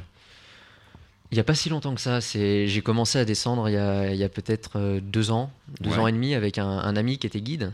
Donc, euh, il m'a proposé euh, un soir, euh, viens, on descend dans les catacombes. Et bah, voilà, féru d'aventure, j'a- j'a- j'avais envie tout de Voilà. suite. Et, mais je suivais un petit peu comme, comme ce qu'on a pu faire la, la semaine dernière avec vous. Donc, je descendais, je calculais pas forcément les, les chemins qu'il fallait prendre, mais euh, je- j'explorais, je regardais, c'était beau. Mais tu avais ton guide qui, lui, calculait. Voilà. Et j'avais notre guide qui, euh, même alcoolisé, était capable de retrouver la sortie. Soit c'est à gauche, Ce qui a quand même un côté rassurant, Ouais, tu m'étonnes parce que tu peux te perdre facilement. très facilement. Tu t'es déjà perdu toi? Alors pour la petite anecdote, oui, on s'est perdu euh, quelques fois, on s'est fait quelques frayeurs euh, avec Apollon. Deux, trois fois. Une fois où vraiment on a grosse angoisse. Ah ouais? Grosse angoisse, on, on nous avait montré un chemin euh, la, la semaine d'avant. Et on s'est dit, c'est extraordinaire, ça nous fait gagner euh, deux heures euh, sur, sur le chemin habituel, parce qu'il y avait vraiment un, un raccourci. On essaye de le reproduire la semaine d'après. On avance, on avance, on marche 10 minutes, un quart d'heure, 20 minutes, une demi-heure. Et là, on tombe sur un mur. Oh la vache. Je Alors moi, mon premier réflexe, 20 c'est un petit- sous terre, dans Voilà. le noir. Donc mon premier réflexe, c'était un petit peu la théorie du complot. euh, qui a construit un mur en une semaine ici Voilà. Et euh, après, voilà, mon côté rationnel a repris un peu le dessus et je me suis dit, non, on a dû se tromper. Et, euh, et finalement, on a, fait- on a fait demi-tour. Mais, euh, et on s'est rendu compte de, de- de la connerie qu'on avait faite. Mais Qui nous a vendu la fausse carte? C'est... De, bon, euh, bah, finalement, tu te balades, tu te perds. Je suppose que c'est arrivé à des personnes de se balader, de se perdre, et que l'histoire se termine pas forcément aussi bien que pour toi, pas que pour vous. T'as une, t'as une, une anecdote par rapport à ça ou pas? Hansel et Gretel, tout à fait. Par exemple, euh, on a, la, on a la- une tombe dans les, dans les anciennes carrières de Paris. Et justement, et cette euh, tombe-là, c'est c'est quoi l'histoire de, de, de ce mec, je suppose, qui s'est perdu? Donc c'est la tombe de Philibert Asper, C'est ça. où on avait euh, le, le gardien du, du Val-de-Grâce qui, en 1793, donc période de terreur, à la surface justement, c'était pas terrible. hein. C'était pas- on c'était coupait pas des têtes, c'était pas l'ambiance. Et euh, il s'est dit, je vais me prendre une grosse cuite. euh, en allant récolter les bouteilles, donc il voulait faire un casse par le sous-sol, euh, en récupérant toutes les, les bouteilles d'alcool de l'abbaye des Chartreux, la fameuse Chartreuse. Ah, la chartreuse. On connaît. On fera une émission là-dessus. Et donc il avait les clés, il s'est dit je vais passer, à l'époque pas d'électricité, toujours pas, donc vraiment à la bougie, à l'ancienne. Oh, l'angoisse totale quand ta dernière bougie arrive. Ou alors tu souffles dessus, t'as plus d'allumettes. Juste ça, c'est Exactement, donc à la bougie dans les Et catacombes. pas d'allumettes. Alors ma question, comment t'allumes tes bougies si t'as pas d'allumettes Avec un zippo. Merci, euh, Gilles à la technique. Oui, c'est la deuxième partie de l'émission, ça part en cacahuète. Accroche-toi. parce que faut- Donc euh, à, à la bougie dans les catacombes, essaye de faire un casse pour remonter pour, euh, bah, pour dévaliser la, la, la cave des Chartreux, et se perd, et on le retrouve 10, 11 ou 12 ans plus tard, Oh. euh, simplement le squelette, et on le- on l'identifie avec le trousseau de clés qui est juste à côté. On- et on arrive à, du coup à savoir à qui on a affaire. Voilà. Euh, je, je- je ne t'ai pas oublié, Apollon, pardonne-moi, je, tu, tu- tu vas te présenter, hein, Apollon, enfin, et nous dire un petit peu qui tu es, ton parcours, ta, ta, ta connaissance avec les catacombes, et euh, comme ça on va pouvoir faire des, des, des- des questions un petit peu, vous pourrez répondre en, en- en vous redonnant la parole. Donc Apollon, bah, merci d'être là. Mais c'est toujours un plaisir, toujours un plaisir. Alors, euh, les catacombes, ça m'a toujours euh, intrigué, toujours attiré. Ouais.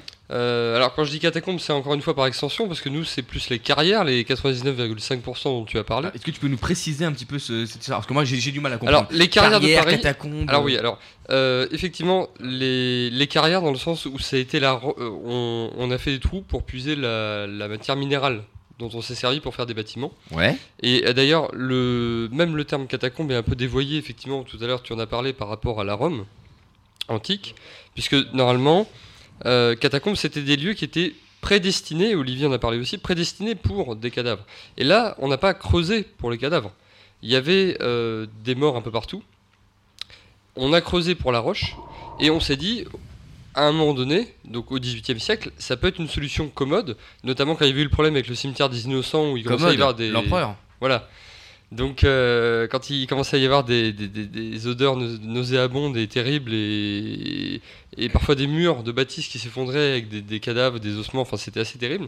Donc on s'est dit ça va être commode. Mais donc c'est pas des catacombes dans le sens où c'est pas un lieu qui avait été prédestiné pour entre- Quand il a été réutilisé et en hommage Voilà. finalement aux catacombes, on l'a nommé ainsi. Voilà. Donc aujourd'hui, on utilise le terme euh, catacombe dans le sens générique, mais ce qui est un peu faux. Sinon, on parle d'une manière plus précise des catacombes dans le sens de l'ossuaire municipal dont Olivier est spécialiste, que Magellan et moi on connaît beaucoup moins. Moi, j'y étais que seulement Ça, une on a fois. vraiment l'impression, excuse-moi, on a vraiment l'impression d'entendre en fait finalement deux mondes complètement dissociés. Euh, on dirait qu'il y a vraiment, il y a, une- euh, il y a pas de communication en fait entre vos, Ah. vos- vos deux mondes. Alors, euh, oui et non, parce que il y a, éga- il y a des ossuaires euh, dans les carrières. Par exemple, Ouais. le cimetière euh, du Montparnasse. Euh, D'autres ossuaires, il y a Viandox par exemple. Viandox? C'est une zone qui est pas loin de la porte d'Orléans, euh, qui est également un ossuaire. Enfin, il y a quelques ossuaires disséminés par-ci et Il y a par-là. aussi l'ossuaire magie. Ça, je, je- Viandox, magie. Non, c'est pas grave, on y Ah, reviendra plus tard. pas fait le, le c'est une question générationnelle, hein, si tu veux. Et- C'est c'est l'humour que tu peux pas comprendre si tu as moins de 30 D'accord. ans. hein. Effectivement, j'ai on, on 30 ans. revient quand même que euh, il faut surtout pas trier ses déchets parce que vous avez vu l'autre. hein.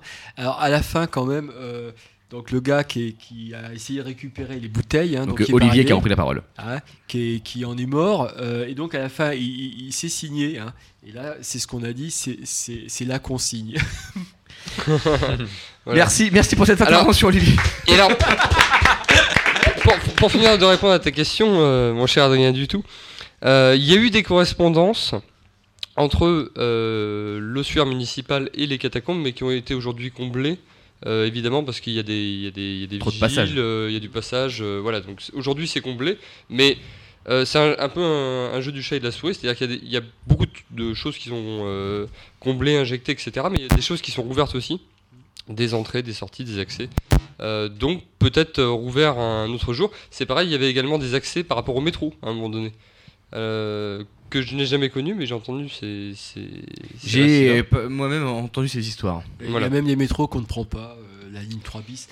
Alors, Voilà, voilà. Alors, on- on- on- on- une petite parenthèse, on fera une émission là-dessus. Dans- Qui a déjà pris la ligne 3 bis Voilà. Elle Dans- ne sert à rien. alors, Alors, dans le Gorafi, dans le Gorafi, ils en parlaient. Lequel Alors, 9 3 quarts sur la deux, ligne deux 3 choses deux importantes par rapport à tout à l'heure. Euh, oui, alors sur, sur les dates par rapport aux carrières, euh, au niveau du souterrain, souterrain, effectivement, ça a pu apparaître plus tard, mais au niveau du, de l'extrait de minerai, dans le sens où on a commencé à faire les carrières, euh, beaucoup les dates avant Jésus-Christ, mais c'est- c'était à ciel ouvert euh, au début. C'était à ciel ouvert. Oui, Mais euh, l'extrait euh, des- de la roche euh, de Paris, et donc le, le- le commencement à creuser, c'était euh, même. euh, voilà, c'est sur des millénaires. Donc c'est- c'est très ancien. Et au niveau des maladies que tu as posé comme question tout à l'heure, il y a des maladies. Mais c'est plus effectivement par rapport aux, aux animaux, mais par rapport aux ossements eux-mêmes, il y a eu de la chaux qui a été balancée dessus, et les ossements ne représentent pas vraiment de danger, c'est plus par rapport aux rats, aux puces, etc. euh, comme, Comme ça nous disait d'ailleurs tout à l'heure euh, Olivier. Voilà, euh, tu voulais rajouter quelque chose? Oui, que les rats sont nos amis, hein, comme dirait euh, Michel Dancel, qui a écrit un livre sur le sujet. Parce que les rats, ça, ça retire 9, tonnes de nourriture à Paris par jour. Et oui, alors ça, tout à fait non négligeable. Et D'ailleurs, il y a un excellent euh, single qui a été sorti par Michael Jackson, qui s'appelle euh, Ben, sur un rat domestique. D'ailleurs, d'a- d'après la pièce, oui. oui. Alors, euh, non, alors pour répondre à ta question, parce que tu nous posais une question, euh, c'est pas qu'il y, a- c'est pas qu'il y a une distance, c'est qu'en fait, d'un côté, tu as une pratique qui est illégale, Mm. mais gratuite, qui peut relever de l'urbex, tu vois. Mm. De l'autre côté, tu as une pratique qui est légale, mais qui est payante, puisque euh, tu dois payer au musée, qui dépend du musée de Carnavalet. Et euh, donc, euh, comme tu dois payer, c'est un musée, donc ça doit respecter des normes. Effectivement, peu à peu, ce qui s'est passé, c'est que lors des restaurations successives, maintenant, l'ossuaire municipal est vraiment clos hermétiquement. Pourquoi? Bah, Parce qu'en fait, c'est comme des tableaux. Il faut qu'il y ait des degrés d'hygrométrie, il faut qu'il y ait une température, il faut qu'il y ait une conservation. C'est-à-dire qu'en fait, aujourd'hui, ça appartient au patrimoine. On n'y a, pas pensé quand on a mis les ossements, mais maintenant, c'est cet ensemble en soi, c'est un musée. Ouais. C'est- pas des œuvres d'art, mais c'est des, c'est des, des œuvres euh, au sens d'un d'un site naturel, je dirais. Et un musée au, centre, au sens propre du terme, c'est qu'on essaie d'entretenir quelque chose qui est un, un vestige du passé et qui explique également notre présence dans le présent. Oui, alors je, rejoins Olivier euh, par rapport à ce qu'il vient de dire, c'est que je, dirais pas que dans les carrières de Paris, il n'y a pas de règles, il y a des règles, il y a des codes, mais effectivement par rapport aux ossements, il y a une grosse différence par rapport aux, catacombes euh, payantes, c'est qu'il y a beaucoup eu de, de pillage des ossuaires qu'il y avait euh, dans les carrières, avec des gens qui repartaient avec des fémurs ou des crânes. Bah, Et il y a de moins en moins de. Il n'y a plus beaucoup de crânes en fait. Il y a, il y a encore beaucoup de, de- de jambes, de tibias, etc. Mais mais il n'y a plus beaucoup de, de crânes. Parce que les gens se servent, euh, enfin se Ouais. servaient en tout cas. Comme des souvenirs. Ma- ma- ma- Magellan, je vois que ça te, ça te, ça te faisait. euh, ça t'interpellait cette, cette euh, réflexion? Oui, oui, bah, on retrouve euh, effectivement, il y, a- il y a presque plus de crâne. il y a- on a quelques mâchoires par-ci, par-là, avec des dents en- qui sont encore en, en bon état. Mais euh, les- le nombre d'ossements diminue petit à petit. Et on avait des salles, alors, je ne l'ai pas connu, hein, mais selon le, euh, voilà, les, les rumeurs qui circulent, euh, il y avait certaines salles où vraiment il y avait énormément, énormément d'ossements. Et on se retrouve avec simplement euh, 10 cm. Enfin, au, au niveau de la, de la surface, qui reste seulement, donc ça, c'est vraiment un tas qui a diminué. J'ai envie de dire au secours, ils ont Au disparu. secours, au secours. Et sur ce mot, parce que là, je vois qu'on on échange beaucoup entre nous, hein, je vais laisser la parole à notre, euh, notre célèbre chroniqueur Louis Titi pour sa petite chronique qui va venir nous donner encore un petit peu de, de, de, de- de grain à moudre. Et après, on pourra retourner dans tous ces échanges-là qui, je le sens, auraient pu continuer jusqu'à minuit si j'étais pas intervenu. Euh, Louis Titi, mon célèbre chroniqueur de l'amour qui tue, comment tu te sens? Parfaitement bien. Ouais, au top Yes, c'est top. Tu sais quoi? Dans 3 secondes, c'est à toi. Et bah allons-y alors. J'ai pas compté. 1, 0. Chers auditeurs, s'il y en a bien qui aimaient se rendre dans les mondes inférieurs, ce sont les héros grecs. Ce voyage s'appelle la catabase. Vous savez, il y a certains mots qui, quand on les prononce, nous font tout de suite paraître intelligents. Catabase est l'un de ces mots. Et pour ceux qui n'ont pas fait de grec à l'école, Catabase vient de catabasis, qui veut simplement dire descendre, et plus particulièrement descente dans le monde souterrain. La meilleure définition que j'ai trouvée est celle donnée par Pierre Riffard. La catabase est la descente de l'esprit, soit imaginaire, soit rituel. Elle a lieu soit en enfer, soit au royaume des morts, soit à l'intérieur de la terre. Le but peut être nécromantique, c'est-à-dire acquérir des savoirs ou pouvoirs par les morts, ou initiatique, revenir à l'origine ou à l'intérieur. Ce périple infernal, et comprenez-moi bien, hein, quand je dis infernal, c'est dans son sens étymologique, qui signifie, pour ceux qui n'ont pas fait de latin, ce qui est en dessous. Bon allez, j'en profite pour vous rassurer, je n'ai pas fait de grec, je n'ai rien retenu mes, cours de latin. C'est juste que j'avais l'internet ouvert en rédigeant cette chronique, mais ça y est, je digresse. Et puisqu'on parle de Grèce, revenons donc à nos héros qui ont réalisé de nombreux périples infernaux. Les plus connus sont Orphée, Thésée, Herle le Pamphilien et Aînée. Chacun d'entre eux revient transmuté, régénéré et doté de nouvelles connaissances. Ces mythes ont profondément marqué l'imaginaire des hommes, leur religion, leur littérature. Il faudrait des heures et des heures de chronique pour détailler tout cela. Néanmoins, pensons furtivement à la descente du Christ au royaume des morts, à Dante guidé par Virgile à travers les enfers avant d'atteindre le paradis, et pourquoi pas, pensons à Luke Skywalker traversant une grotte lors de sa formation pour devenir Jedi. Les alchimistes ont aussi été marqués par la catabase et nous le prouvent à travers leur formule bien connue qui a été citée tout à l'heure. Et en français, c'est visite l'intérieur de la terre et en rectifiant, tu trouveras la pierre cachée. D'une certaine manière, la catabase fait également partie du chemin du maçon, mais chut, vous le savez, chez nous tout est secret. Chers auditeurs, je ne vais pas aller plus loin que cette introduction, à vous de creuser si j'ose dire, et je ne voudrais pas que dès cette première prise de parole, je sois catalogué comme un chroniqueur catastrophique. Je vais laisser au catalyseur le plaisir de bouquiner le sujet jusqu'à la catalepsie. Alors voilà, je rends l'antenne et je vous laisse visiter le cœur de la Terre, Eleusis ou je ne sais quel monde. Pour ma part, si vous me cherchez, vous me trouverez à la taverne de Platon.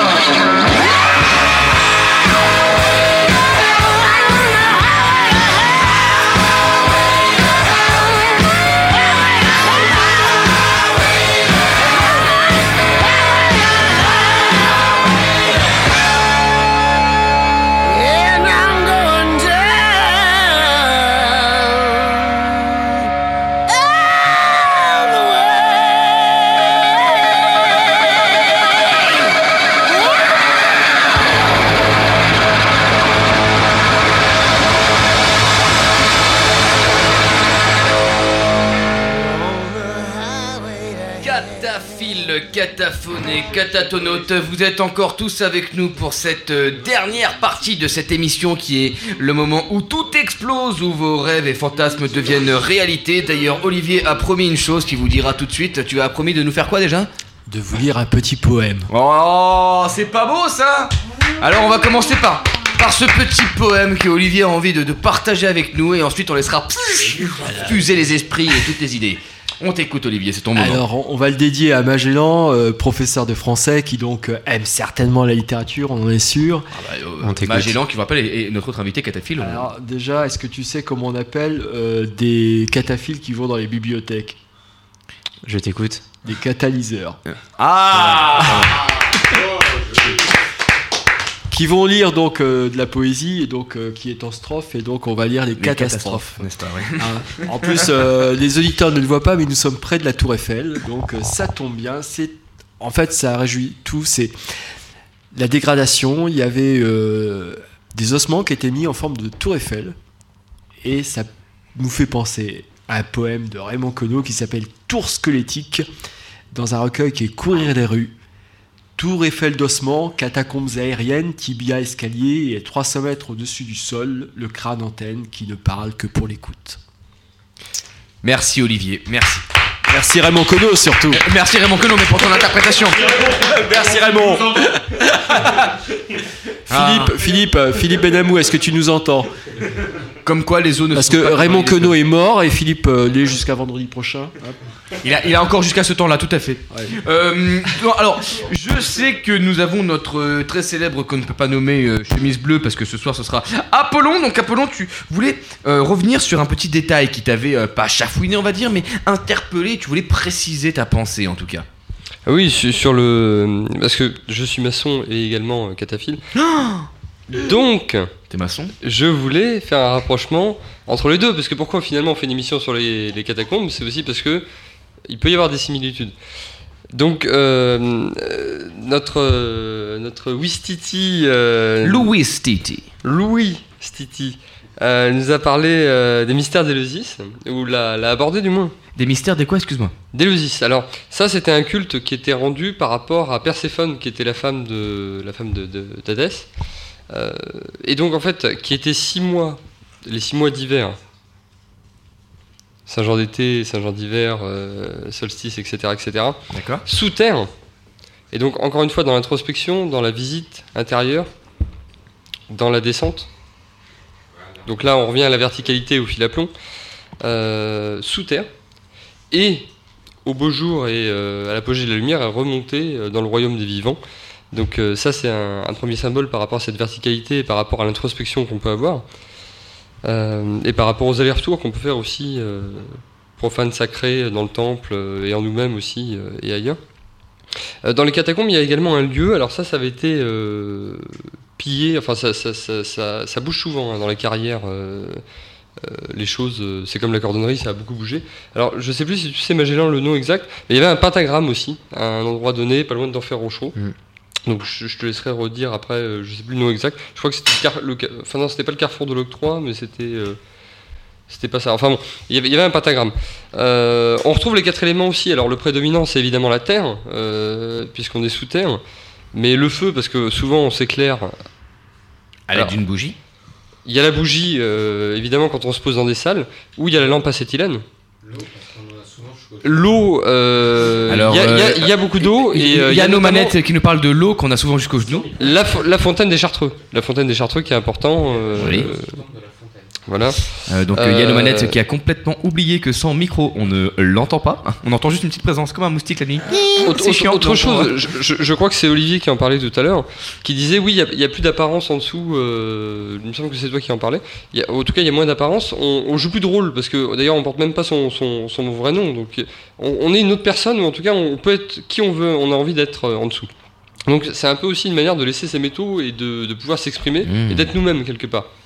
Donc, euh, à pour- défaut de pour- se réaliser, d'être Pour nous-mêmes. préciser un petit peu pour nos auditeurs euh, non maçons qui écouteraient, euh, quel est ce qui écoute, qui écoute, qui écoute tout à fait, qui écoute, euh, puisque cette émission est mondialement reconnue maintenant. Euh, comment est-ce que tu pourrais euh, expliquer ça, le fait de descendre sans métaux, à nu, être une nouvelle personne, être qui on veut, exprimer. Enfin, pour synthétiser un petit peu tout ça, peut-être Olivier, tu pourrais répondre à ça, remarque. Je, voulais- je vois que tu voulais prendre la parole. Bah en fait, euh, quand tu es dans une carrière, que tu, euh, bah, que tu vis sous terre en, taillant une pierre, en fait, ça vient de métaphore. Mais ça, c'est, on a toujours parlé, même dans l'Antiquité, des pierres vives. Les pierres ont toujours été un symbole euh, de l'humain. Euh, et tailler sa pierre a toujours été une, métaphore pour la transformation de soi. Et les carriers, en fait, quand ils descendaient, bah, c'était 1m50 un maximum. Donc ils se baissaient, tu vois, un peu une symbolique de porte basse, donc d'humilité au sens strict du terme, humus, la terre. Tu vois, donc on est sous terre, mais on se rapproche encore plus de la terre. Et après, ben, on, essaie de s'améliorer. Et donc, euh, on taille. Tu sais que quand on taille la pierre, il faut qu'elle soit suffisamment dure, mais en même temps suffisamment molle. Et il y a freestone, c'est c'est une pierre tendre. Et freestone, c'est ce qui pourrait avoir donné euh, l'appellation des francs-maçons. D'accord, oui, tout à fait, c'est très intéressant ce que tu dis. Euh, on a une question de auditeur ou peut-être directement de toi, Gilles, la technique. Tu, tu pourrais nous la transmettre, ça nous ferait euh, grand plaisir. C'est une question auditeur de Yoki euh, Aido, qui nous écoute depuis le Japon. Euh, question à Magellan, est-ce que cette recherche de spiritualité qu'il trouve dans cette descente, ce n'est pas un peu se perdre pour mieux se retrouver? Merci Aiki. Pour euh, le caractère mondial de la- la radio. Non mais tout à fait, Aiki tu dis? Aiki, oui, euh, qui, euh, qui, qui régulièrement nous écoute, on t'en on t'en remercie. Euh, il ne reste pas allongé, sinon ce serait Aiki, Do. Alors je pense que on, on se perd parfois, mais on, on se retrouve souvent. Voilà. Et le, le lien peut-être avec euh, mon côté littéraire, c'est euh, c'est le fait que pour lire, vous êtes seul, en tout cas vous vous isolez. Et, et quand vous descendez dans les catacombes, c'est un petit peu la même chose. Vous rentrez dans une bulle, dans une société euh, totalement parallèle.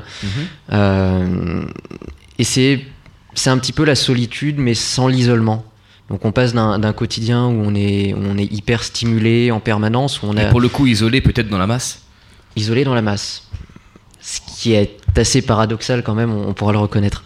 Euh, et, et on est hyper stimulé euh, au, au quotidien et notre vie intérieure bah, s'amoindrit à coup de, de télé-réalité, de, de messages publicitaires. Et, et là, on rentre dans un endroit calme où on, on peut faire la fête, on est très festif, mais on peut aussi euh, se retrouver avec soi-même. D'accord. euh, Cher auditeur qui a moins de 20 ans, attention, ce message s'adresse à toi. Dans les catacombes, tu ne capteras pas la 4G, ni même la 3G, la 2G, la 1G.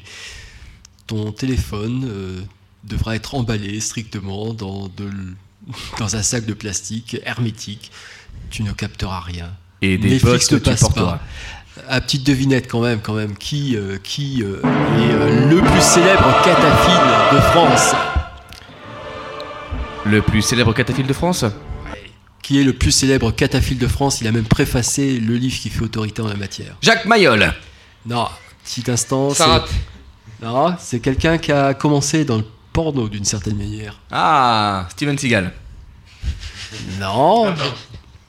C'est quelqu'un qui s'est fait beaucoup d'argent grâce au porno.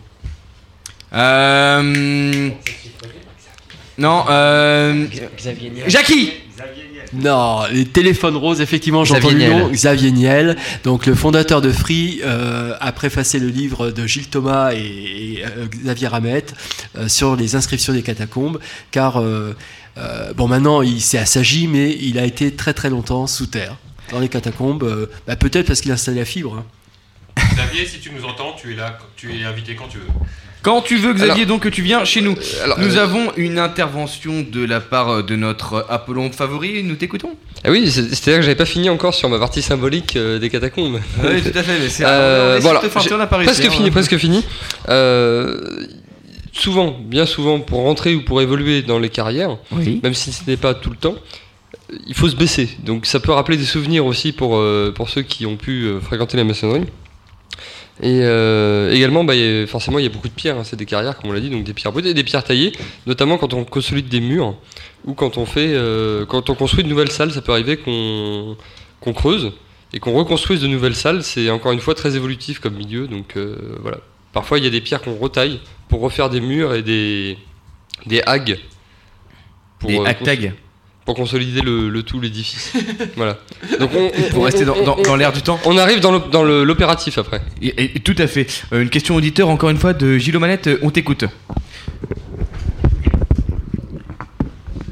Une question à Olivier, à, à la cantonade des invités en fait. Euh, vous, avez, tu- euh, vous avez parlé de carrières, les carrières souterraines. Donc il y a une symbolique particulière qui doit être euh, à l'opposé de, des carrières, par exemple d'Ishtar, qui sont à l'air libre. Quelle est la différence de, au niveau symbolique au niveau de ces deux types de carrières? Une question qui a été posée par.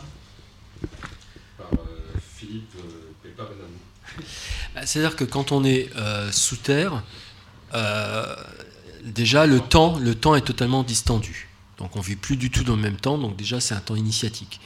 Euh, ensuite, euh, il y a le côté de la lumière, on prend de la lampe à pétrole qui va éclairer le dessus et on va mettre un, lien noir qui va être comme une sorte de fil d'Ariane parce que sinon on va se perdre. Ensuite, après, on va marcher la tête basse, euh, les pieds dans l'eau. Euh, les carriers, ils ont euh, des, un pic et, ils ont des outils qui sont croisés, un peu comme une sorte d'équerre et compas. Ils vivent tout le temps sous terre. Donc du coup, c'est vraiment... ils vont avoir leur code et ils vont vivre dans un monde, je dirais, parallèle. Ce qui est intéressant, c'est de se projeter quand on est sur Terre, de se dire, ah bah tiens, au moment où je me promène dans la rue, il y a des gens qui, se promènent en bas. Qui sont en bas. Ouais. Et c'est c'est intéressant. Et inversement, ceux qui sont en bas, euh, ils se disent Oh là là, bah, j'ai failli me perdre. Euh, Qu'est-ce que je fais? Et là, ils n'ont plus qu'une seule envie, c'est de remonter à la surface. C'est c'est intéressant ce- ce- cette double. Euh, Bon, autre conseil à nos auditeurs, on a parlé un peu de vitriol et donc une sorte de pierre philosophale. Par contre, euh, non mais je le dis très sérieusement, euh, boire après, mais peut-être que ça exige aussi, c'est pour ça aussi que les, si on veut préserver ce lieu, il faut aussi qu'il y ait un certain nombre de règles. Et euh, les gens qui, par exemple, prendraient euh, de la pierre philosophale, Philosopher's Stone, Psilocybe cubensis, ou autre substance illicite, en étant sous terre, euh, à partir du moment où les modifications euh, de conscience se font, on est déjà sous terre, le temps est déjà perdu. Euh, comme tu l'as dit, il y a des chemins, toi tu les avais bien identifiés, puis une semaine après tu les identifies plus. Donc ça peut être très très dangereux. Ne vous droguez pas sous terre. bah, c'est- C'est-à-dire que ce que tu fais sur Terre, déjà, sous Terre sera encore amplifié. Quoi. Hein, Après, c'est à vos risques et périls. Tout à fait. Donc le LSD uniquement dans les prairies avec beaucoup de champs. de Enfin, je dis, je dis- je dis ça, c'est pas totalement. Alors, c'est pas totalement désagréable de visiter le musée d'Amsterdam, euh, notamment le musée Van Gogh. C'est une autre émission, merci Olivier, on t'en remercie. J'ai une petite question pour euh, Magellan. Magellan, ça, ça m'interpelle parce que toi tu es donc professeur de français, Oui. un attrait donc particulier pour bah, la littérature et en même temps une passion pour euh, euh, les catacombes. Tu es donc cataphile et euh, tu es euh, passionné de littérature. Qu'est-ce qui va pouvoir lier ce côté littéraire et cette passion euh, pour les catacombes, qu'on peut dire plus ou moins euh, pas, pas commune quoi? Alors je dirais deux choses. Euh, la première, c'est comme je le disais tout à l'heure, c'est ce côté un petit peu euh, l'effet bulle. Ouais. Le, le fait de, de se replier vraiment sur soi pour se retrouver.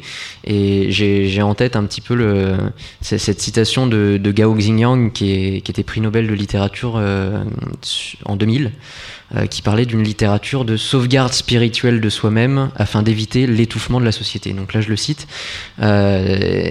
Et donc cet isolement permet vraiment de se, de se retrouver intérieurement et de, nourrir son intériorité. Et, enfin, je vois ça aussi symboliquement comme, euh, bah, comme l'apport de d'un petit peu de lumière dans l'obscurité, puisque euh, sans l'homme, cette part de ténèbres, toutes ces catacombes n'existeraient pas, mais c'est aussi l'homme qui est le seul à pouvoir l'éclairer.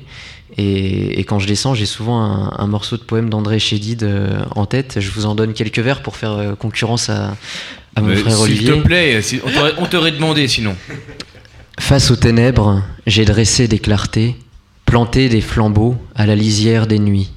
Des clartés qui persistent, des flambeaux qui se glissent entre ombre et barbarie. Des clartés qui renaissent, des flambeaux qui se dressent sans jamais dépérir. Donc voilà, je- quand je descends, je me dis que c'est un, c'est un petit peu ça. Toi, tu vas pas nous le cacher, tu descends pour pécho. C'est. ça peut fonctionner, ça peut fonctionner. Alors, je, je sais pas pourquoi, mais moi, je voyais plutôt comme poésie quelque chose comme Anne Sharon de Baudelaire.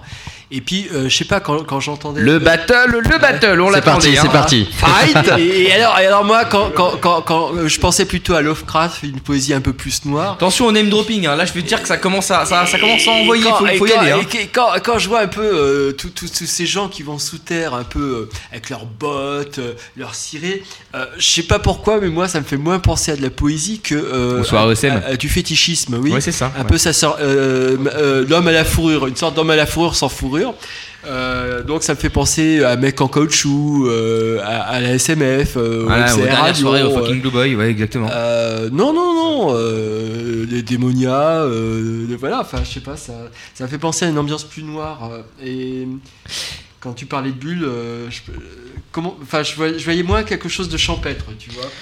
On va pas descendre en string, il hein, euh, y a de la boue quand même. Bah justement finalement parce que quand tu descends t'as peur de salir tes vêtements donc tu prends des trucs non salissants mais si t'as vraiment peur de salir tes vêtements Non, on- on n'a pas peur de se salir. C'est la première fois quand on descend, euh, et, et on, on a pu le voir aussi la semaine dernière, c'est la première fois qu'on descend, souvent on est en basket. Et euh, dès qu'il y a un petit peu d'eau, un petit peu de boue, on commence à marcher avec euh, les pieds écartés pour. euh, on va marcher sur un caillou pour essayer de pas salir ces belles chaussures blanches Adidas. Et, et à la fin, on abandonne. On, on abandonne parce qu'on sait qu'on va rentrer euh, Complètement avec, euh, dégueulasse. complètement Non, dégueulasse. J'étais taquin, c'était un peu par rapport à la maçonnerie, euh, cette expression qui est d'élever des temples à la vertu et de creuser des cachots pour les vices. Et euh, je voyais un petit peu cette descente dans les catacombes, un peu non pas comme une fuite de notre propre obscurité, mais au contraire qu'on allait la rechercher et, euh, en fait on sait où elle est quoi.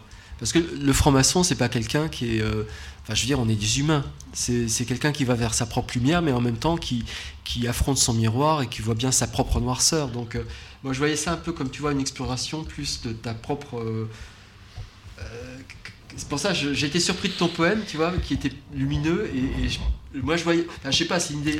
qu'est-ce- comment vous voyez les choses? Est-ce que tu n'aurais pas cette idée peut-être quand tu vas justement sous terre Tu dois créer ta lumière, tu dois aller à la quête de la lumière, donc tu as ce, ce travail au fond de toi pour pouvoir faire justement, j'allais dire, cette lumière, cette petite incandescence qui est présente au fond de toi. Alors que, tandis que quand tu es à la surface, tu n'as pas à faire ce travail-là, puisque Mm, justement mm. tu Bah- peux te mouvoir sans avoir à faire ce travail-là, tandis qu'en bas- sous terre, tu dois aller justement creuser. Pour, pour rejoindre notre euh, très cher frère Olivier et euh, également la chronique de.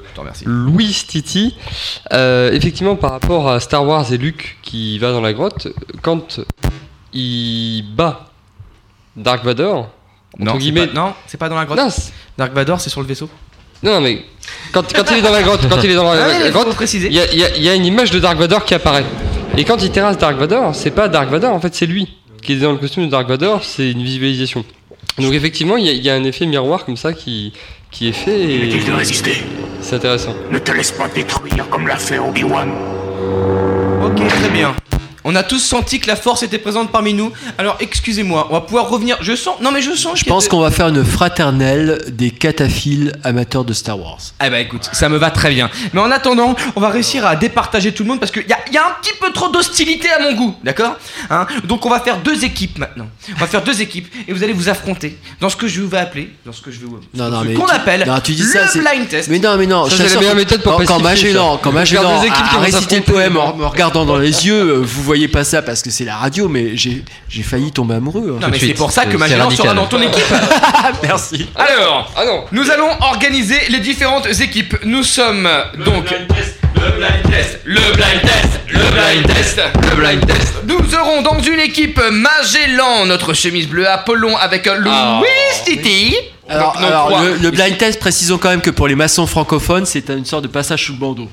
Exactement, c'est que ça. Et puis d'un autre côté, on aura Olivier, euh, notre très célébrissime euh, Igor Gonzola, qui sera là pour nous chroniqueur. Et notre, euh, bah écoutez, bon, on va voir. Euh, Gilles a la technique, puisqu'il nous faut des équipes de trois. Ouais Et le public Et le public euh, qui jouera le rôle du, du modérateur. Et qui, qui est avec. Bah voilà, bah très bien. Il sera avec l'équipe de Olivier. Nous allons. Alors je vous explique les règles. Écoutez-moi bien. Parce que. On a tendance en général à euh, s'éparpiller, ça devient du grand n'importe quoi. Mais il peut en être autrement. Donc, nous allons mettre un extrait de quelque chose. La personne qui pense avoir la réponse lève la main. Donc ça va rapide. Hop moi je, je vais me mettre aux aguets comme ça. La première personne qui lève la main, je l'interroge. D'accord. Si elle a la bonne réponse, 42. et bah le point est pour cette équipe-là. S'il n'y a pas la bonne réponse, je donne la parole à la deuxième personne qui aura levé la main. Tout simplement. Les règles sont claires Oui. Les équipes sont-elles partantes Oui, Je chef. ne veux pas d'hostilité Mais je veux de la violence. On croirait- on croirait PEF dans prof. Alors, si vous êtes prêts, 3, 2, 1 et. C'est parti Merci à la technique. Mais on ne peut pas tromper. Si. On peut tromper une fois, une. Euh, non. On ne peut pas J'ai tromper. une main qui s'est levée. Ici, on a dans le public notre très célébrissime Ingrid euh, Idéal. Ingrid Idéal. Proposition la cité de la peur et bravo C'est la cité de la peur. Oui, non mais a- a- avant, avant quand même, euh, on avait un Larsen, hein, et euh, dans les catacombes, il y a les petits lutins, et donc c'était Larsen lutin. Très bien. Eh bien, on, on- on te remercie pour cette intervention. Je te rappelle que c'est ton équipe qui a gagné le point. Donc vous êtes bien. 1-0. Merci mon équipe. Myriam est dans notre équipe alors. Ok. T'as intérêt à gérer. Deuxième extrait. Attention. C'est parti. Exécutons les otages. Ça, c'est les. Hop, Envoyez quelqu'un pour cinquième élément. négocier. le point irré. Grâce à Apollon, Apollon, tout à fait, c'est le cinquième élément. Nous avons donc un partout. Attention, c'est super serré. En même temps, il y a eu que. Du, tout. On, on vous envoie un homme pour négocier Là, il va se prendre une balle dans la tête.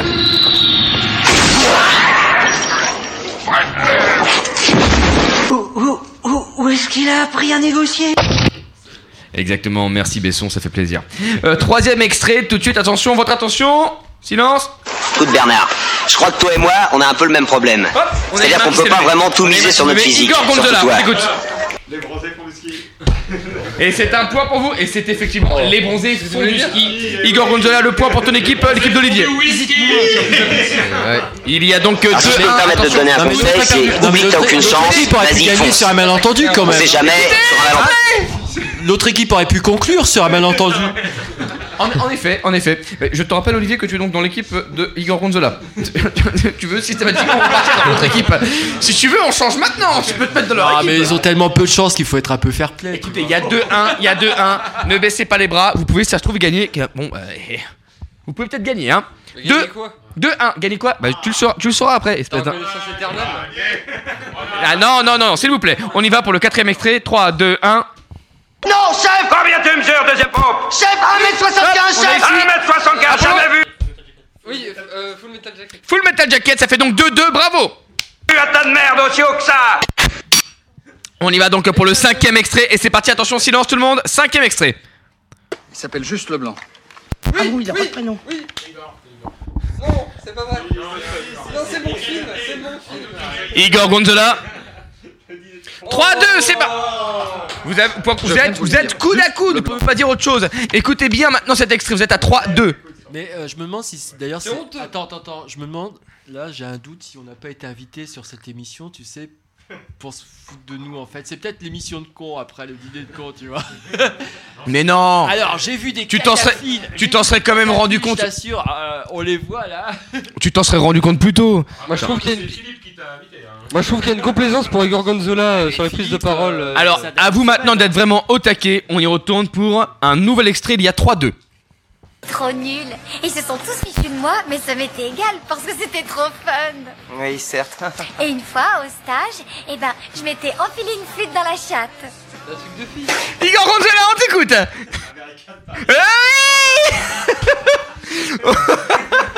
Eh bien écoutez, ça fait 4-2. 4-2 pour l'équipe de Olivier. Euh, Ah ouais, en, en plus, j'ai non, mais j'ai- hésité, je croyais que c'était je croyais que c'était Hi- Hiroshima mon amour parce que j'ai cru reconnaître les dialogues de Marguerite Duras. et jusqu'à ce que finalement t'entendes flûte dans la chatte, eh ben, c'était forcément pas Marguerite Duras. Écoutez, il y a 4-2. Vous pouvez peut-être mettre un point maintenant. On va écouter le prochain extrait. S'il vous plaît, les gars, il faut marquer. Prochain extrait, c'est parti. C'est pas de la Vous savez du halal Du halal Mon camarade, il veut du halal Allez chercher du halal Tout de suite La grande vadrouille. Apollon. Merde.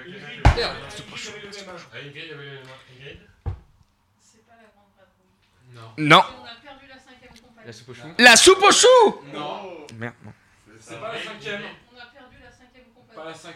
La, La septième. Ok, ici, ici, ici, ici, ici, on a une réponse. Magellan, Magellan, ici la réponse. Tu vas nous faire. Oui, mais c'est bien en 4-3. Donc euh, Magellan, bravo à toi, ça nous fait donc euh, 4-3. Vous êtes à un point de vous retrouver égalité. 4 et 3, ça fait 7. Oh. Complot Oh bah écoute, attends, on envoie le prochain extrait, la technique, le prochain extrait. Ça, c'est à moi que tu parles là Oh, oh, oh, oh, oh, c'est à moi que tu parles c'est- c'est- Mec, c'est à moi que tu On parles écoute, à moi qui Pas du tout. Putain C'est à moi que tu parles comme ça, mec? C'est quelqu'un qui est très énervé? Igor Gonzola, on t'écoute? Ah non, on a la réponse, on l'a pas. La haine, tout à fait. C'est dans, c'est exactement dans la haine, Vincent Cassel. Euh, ça nous fait donc euh, 5-3. Écoutez, moi, ce que je vous propose, euh, c'est qu'on va faire la dernière manche. hein. Voilà. Euh, On a perdu. de façon. on va- voilà. Ok, bon alors écoute, vous savez quoi Bon attends, non, alors, alors, écoutez, voilà, on revient sur ça, il y a eu 5-3 maintenant, vous allez, alors la possibilité de remonter dans le score, je voulais faire une belle, mais non, il n'y a pas de raison, hein, donc on va renvoyer tout de suite un blind test, Euh, c'est parti la technique, on voit. Mais moi, les dingues, je les soigne. On va lui faire une ordonnance.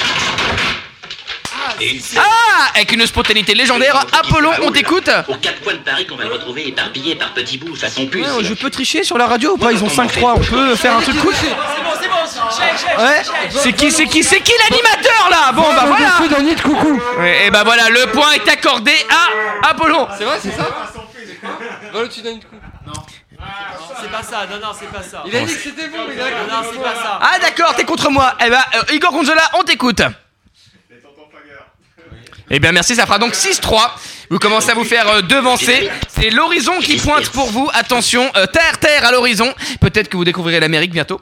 Alors en- encore un dernier, encore un, blind test pour vous. Peut-être l'occasion de réduire cet écart qui commence à devenir assez vertigineux. Hein, fait peut-être l'écart qui est entre les catacombes et le sol. On ne sait pas. On y va pour un prochain test. Un chocolat Ah, ça y est. Je crois que Olivier. je pourrais en manger un million. C'est euh, Forrest Gump. Bah oui. Alors écoutez, euh, par euh, fair play, Maman étant donné que j'ai entendu Louis Titi dire la Forrest vie, Gump, c'est ah, comme une certes, boîte tu as pris la de parole. chocolat. Ouais, ouais, mais il y a 5, 6, 3.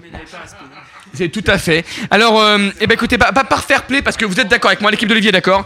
Nous allons accorder un 6-4 pour vous. Et tu envoies le prochain test, s'il te plaît. Yann a la technique. Aux manettes. Si seulement tu connaissais le pouvoir du côté Apollon. obscur. Star Wars. Lequel? Ah oui, lequel? Euh, le 5. Le nom? Bah attends, euh. L'Empire contre-attaque. euh, Oui, l'Empire contre-attaque. Bravo, nous sommes à 6-5. 6-5. Vous êtes à un point d'égaliser, s'il vous plaît. On envoie le prochain blind test. Un Luc. Le prochain blind test. Non mais attends, là, non, non, attends, là, euh, le 5, le 5 c'est le 5 numérotation New School. Non, non, non, non, non, non. Je, Et non, en fait, non. c'était le numéro 2. Oui, mais, c'est- mais tu te doutes bien qu'à partir du moment où on l'appelle le numéro 5, c'est qu'il y en a 3 qui étaient avant. Non, non, non, non, non, il y a des débats. Non, non, non, il y a des débats très sérieux sur lesquels il y a une trilogie et qu'après ça n'existe plus. Oui, bah, ce débat n'a pas cours dans ma loge, alors. euh, Dans le calendrier maçonnique, c'est le numéro 25.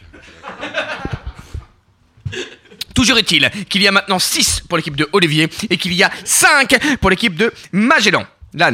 Non, parce que tu sais qu'il y a des gens qui ne savaient pas que euh, I'm your father. Maintenant, tout le monde le sait. On a spoilé, tu vois. Mais mais je, je peux dire également sur les ondes que Bruce Willis c'est un Star fantôme Wars, dans sixième sens. Bon, ça passe, c'est Bah, moi, vieux. quand j'ai vu Harrison, tu vois, j'ai pleuré. C'était toute ma vie. Alors que pour des petits jeunes, ils sont foutus de moi, tu vois. Exactement. On envoie la suite du blind test pour pouvoir égaliser peut-être l'équipe de Magellan. Tu avais déjà vu un cockpit?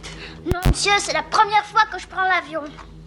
Et tu as déjà vu un monsieur tout nu? Ah, je sais, je sais, ça y est. j'ai- contrôle la météo? Y a-t-il un pilote dans l'avion? Tout à fait, tout à fait. Ah. Alors, alors j'ai aucun mérite. Je, je salue, je salue la directrice du Grand Action à Jussieu, qui est certainement le meilleur cinéma d'arrêt d'essai. Il y a une super programmation. En ce moment, il y avait Prince des Ténèbres de John Carpenter et il y a des super films. Et alors bientôt, il va y avoir euh, euh, War Games avec Matthew Broderick. Merci pour ces informations, Olivier. Donc euh, la prochaine fois, je commanderai Ciné Live avec toi directement. Une question auditeur. Et s'il vous plaît, nous avons une question auditeur posée ici. Alors en fait, c'est pas vraiment Qui une ose question auditeur, mais je réponds à, à- à quelques auditeurs, euh, au moins un, euh, Aiki Mitch, qui joue au blind test. Le problème, il, donc il répond très bien. Le problème, c'est que, en fait, on est en direct, mais le, le, le- le fait qu'on soit une rep radio, c'est qu'il y a 30 secondes de retard pour quand vous êtes auditeur. Donc, donc vous perdrez tout le temps. Les auditeurs. Il faut qu'à venir venir. pour jouer. Écoutez, écoutez, on va faire la belle. On va faire la belle. On va faire la mort subite. Houston, nous avons un problème. S'il- S'il vous plaît, Nous ne s'il vous plaît. captons plus la terre, nous ne captons plus. Tout le monde, toute l'équipe, tout le monde, aux écoutes, les écoutilles. Nous allons faire le match gagnant. Nous allons faire le dernier blind test.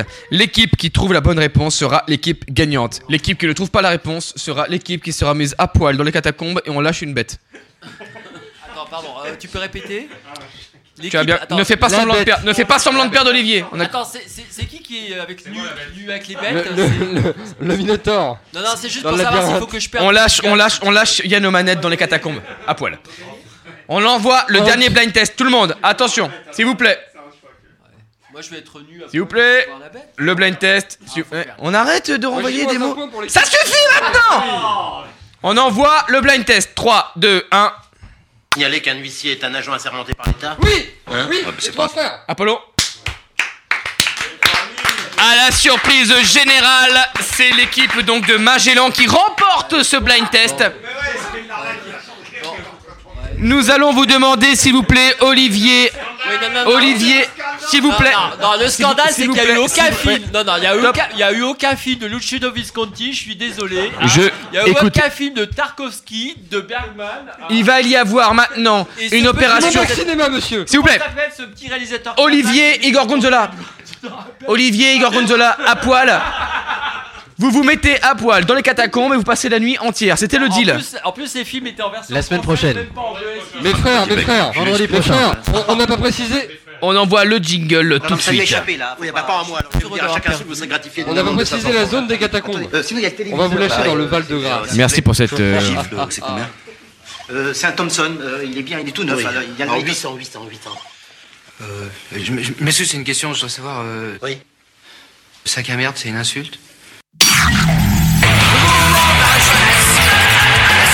Les pierres brutes débarquent Débarque sur Radio Delta. Radio Delta. Vous êtes sur Radio Delta, la radio qui rayonne entre les oreilles.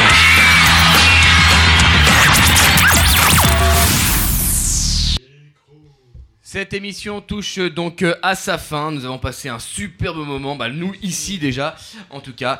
Et euh, on nous... Ah bah, nous avons ah, et, et comment la refuser et comment la refuser Une Euh, question auditeur, euh, qui nous fait part d'une question auditeur. Qui est donc ce à sa fin que vous touchez à chaque fin d'émission Alors, euh, c'est à sa fin que nous touchons à la fin de chaque émission, à cette fameuse personne qui régulièrement est envoyée, comme nous le disions tout à l'heure pour Olivier et Igor Gonzola, nus dans les catacombes. C'est à sa fin que nous touchons, c'est une personne qui finalement cherche à être touchée, puisque finalement elle se met à disposition pour nous à chaque fin d'émission. Donc, euh, nous allons peut-être faire un petit tour de table pour, euh, bah, pour vous laisser chacun d'entre vous dire au revoir à la, façon que vous voulez à nos auditeurs. Euh, nous allons donc, euh, puisque tu es tout, euh, tout oui pour nous, Igor Gonzola, t'écouter pour ces fameux mots de fin. Igor Gonzola est en train de poser son verre. Il a un cœur fondant. Le micro et il va Igor. s'exprimer, oui. Pendant que Gilles. Igor Gonzola qui réussit à prendre le temps impérial. Ah oui, de. Donc, euh, bah écoute, c'est c'est le mot de la de fin. rassembler quelques, quelques pensées. Non, je- pour la fin, je crois que c'était un- une aventure euh, absolument fantastique et qui, j'espère, en appelle d'autres. Voilà, parce que pour ma part, ça m'a donné envie d'y d'y retourner et de prendre part à, cette, euh, à ce monde et à cette société euh, qui, qui semble absolument euh, incroyable. Voilà. Je pense que je parle au nom de Magellan, mais revenez quand vous voulez avec nous. D'accord, bah, écoute, Ce sera un grand plaisir. Je, je, je, je battrai ma, ma peur euh, viscérale et je viendrai euh, dans les tréfonds de la terre. En même temps, il y avait une super série sur Netflix, j'ai pas pu. euh, Enfin bref. Olivier, on t'écoute. Euh, Philippe, hein, tu sais, on blaguait tout à l'heure. hein. Donc, euh, Philippe Benamou est donc l'auteur euh, de La franc-maçonnerie pour les nuls, hein, entre autres. Oui, mais bon, c'est son livre le plus célèbre.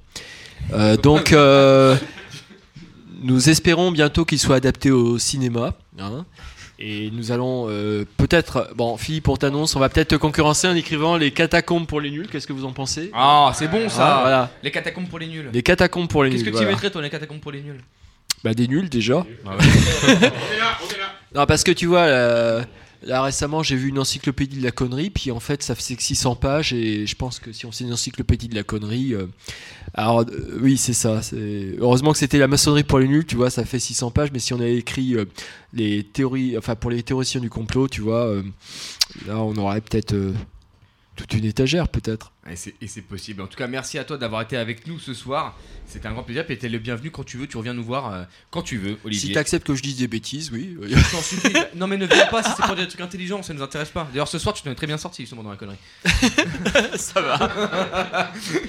Ma- Magellan, Magellan, merci d'avoir été avec nous ce soir. On a passé un super bon moment. Qu'est-ce que, tu retiens de cette aventure? Tu vas en parler? Dis pas non, non, s'il te plaît. Mais Je suis plutôt content. C'est, euh, je suis heureux d'avoir partagé ce moment avec vous.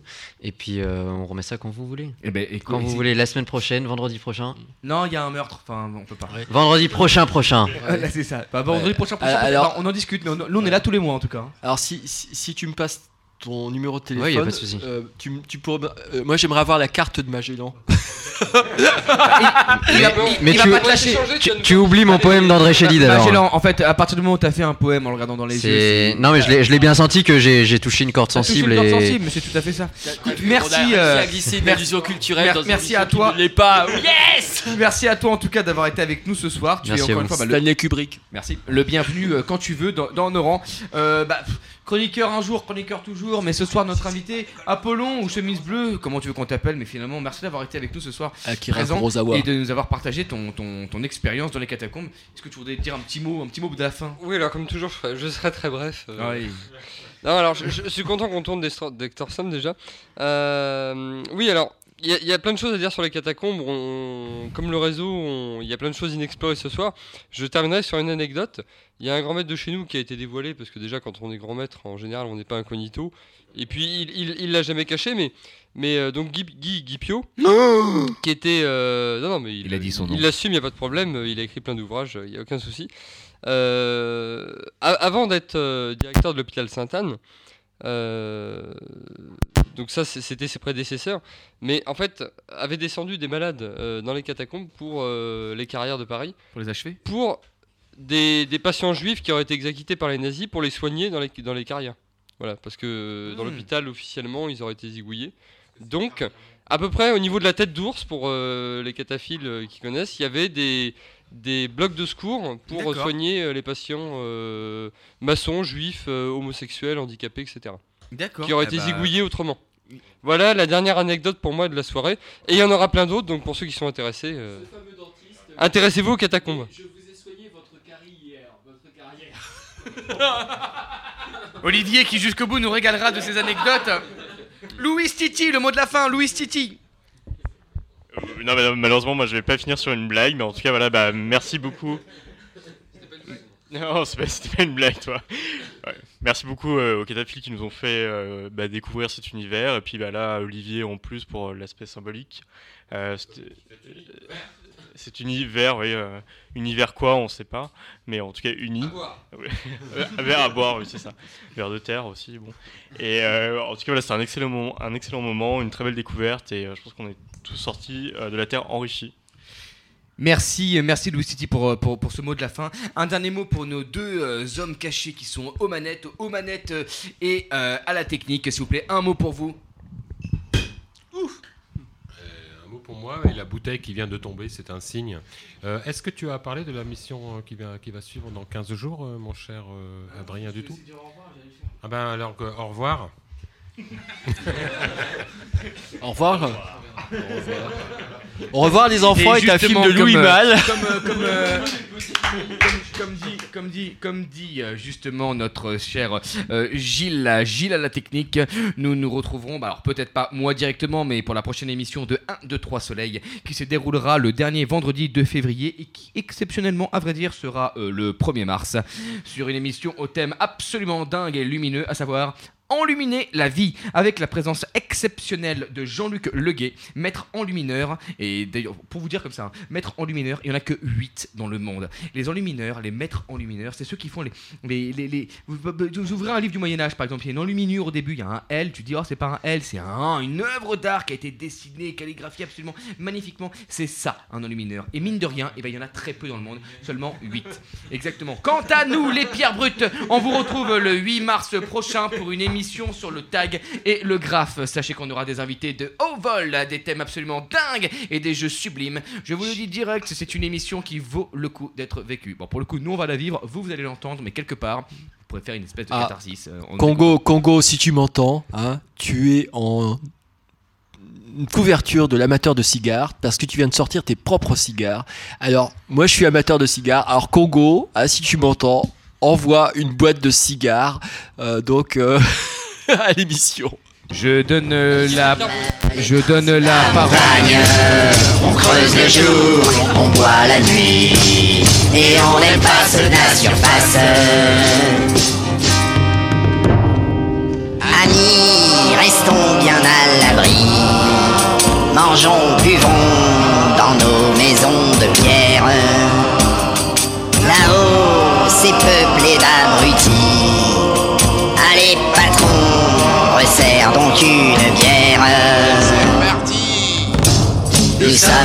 les nains sous la montagne.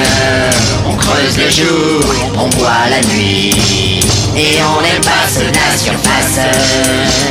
Nous sommes les nains sous la montagne. On creuse le jour, on boit la nuit. Et on n'aime pas de la surface. Un après-midi d'été, sous le soleil de Paris, et les bannes sur le nez, et la laine au whisky, et les gaz d'échappement, l'air pesant de la capitale, que ferais-je pour retrouver la fraîcheur du grand dédale?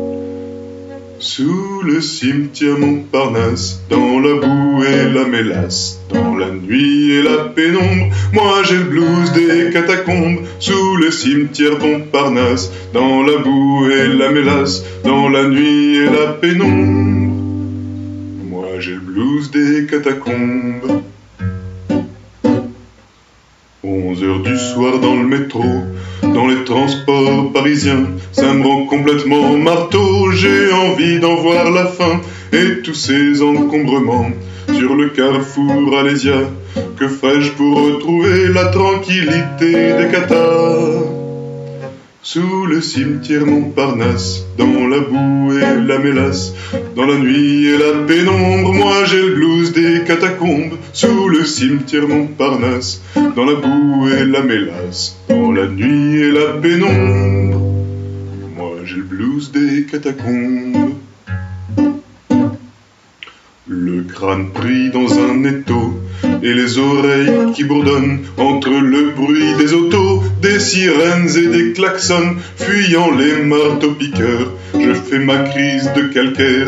Que ferais-je pour retrouver le silence profond des carrières? Sous le cimetière Montparnasse, dans la boue et la mélasse, dans la nuit et la pénombre, moi j'ai le blues des catacombes. Sous le cimetière Montparnasse, dans la boue et la mélasse, dans la nuit et la pénombre, moi j'ai le blues des catacombes. J'en ai marre, c'est décidé. Je descends, je me casse pour fuir la médiocrité, la haine de la surface, à la lueur des bougies, jusqu'au petit matin pour me plonger dans le rêve du Paris souterrain. Sous le cimetière Montparnasse, dans la boue et la mélasse, dans la nuit et la pénombre, moi j'ai le blues des catacombes.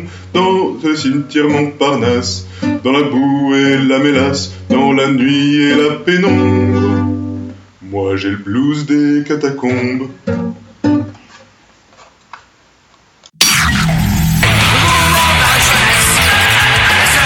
Les pierres brutes débarquent Débarque sur Radio Delta. Radio Delta. Vous êtes sur Radio Delta La radio qui rayonne entre les oreilles.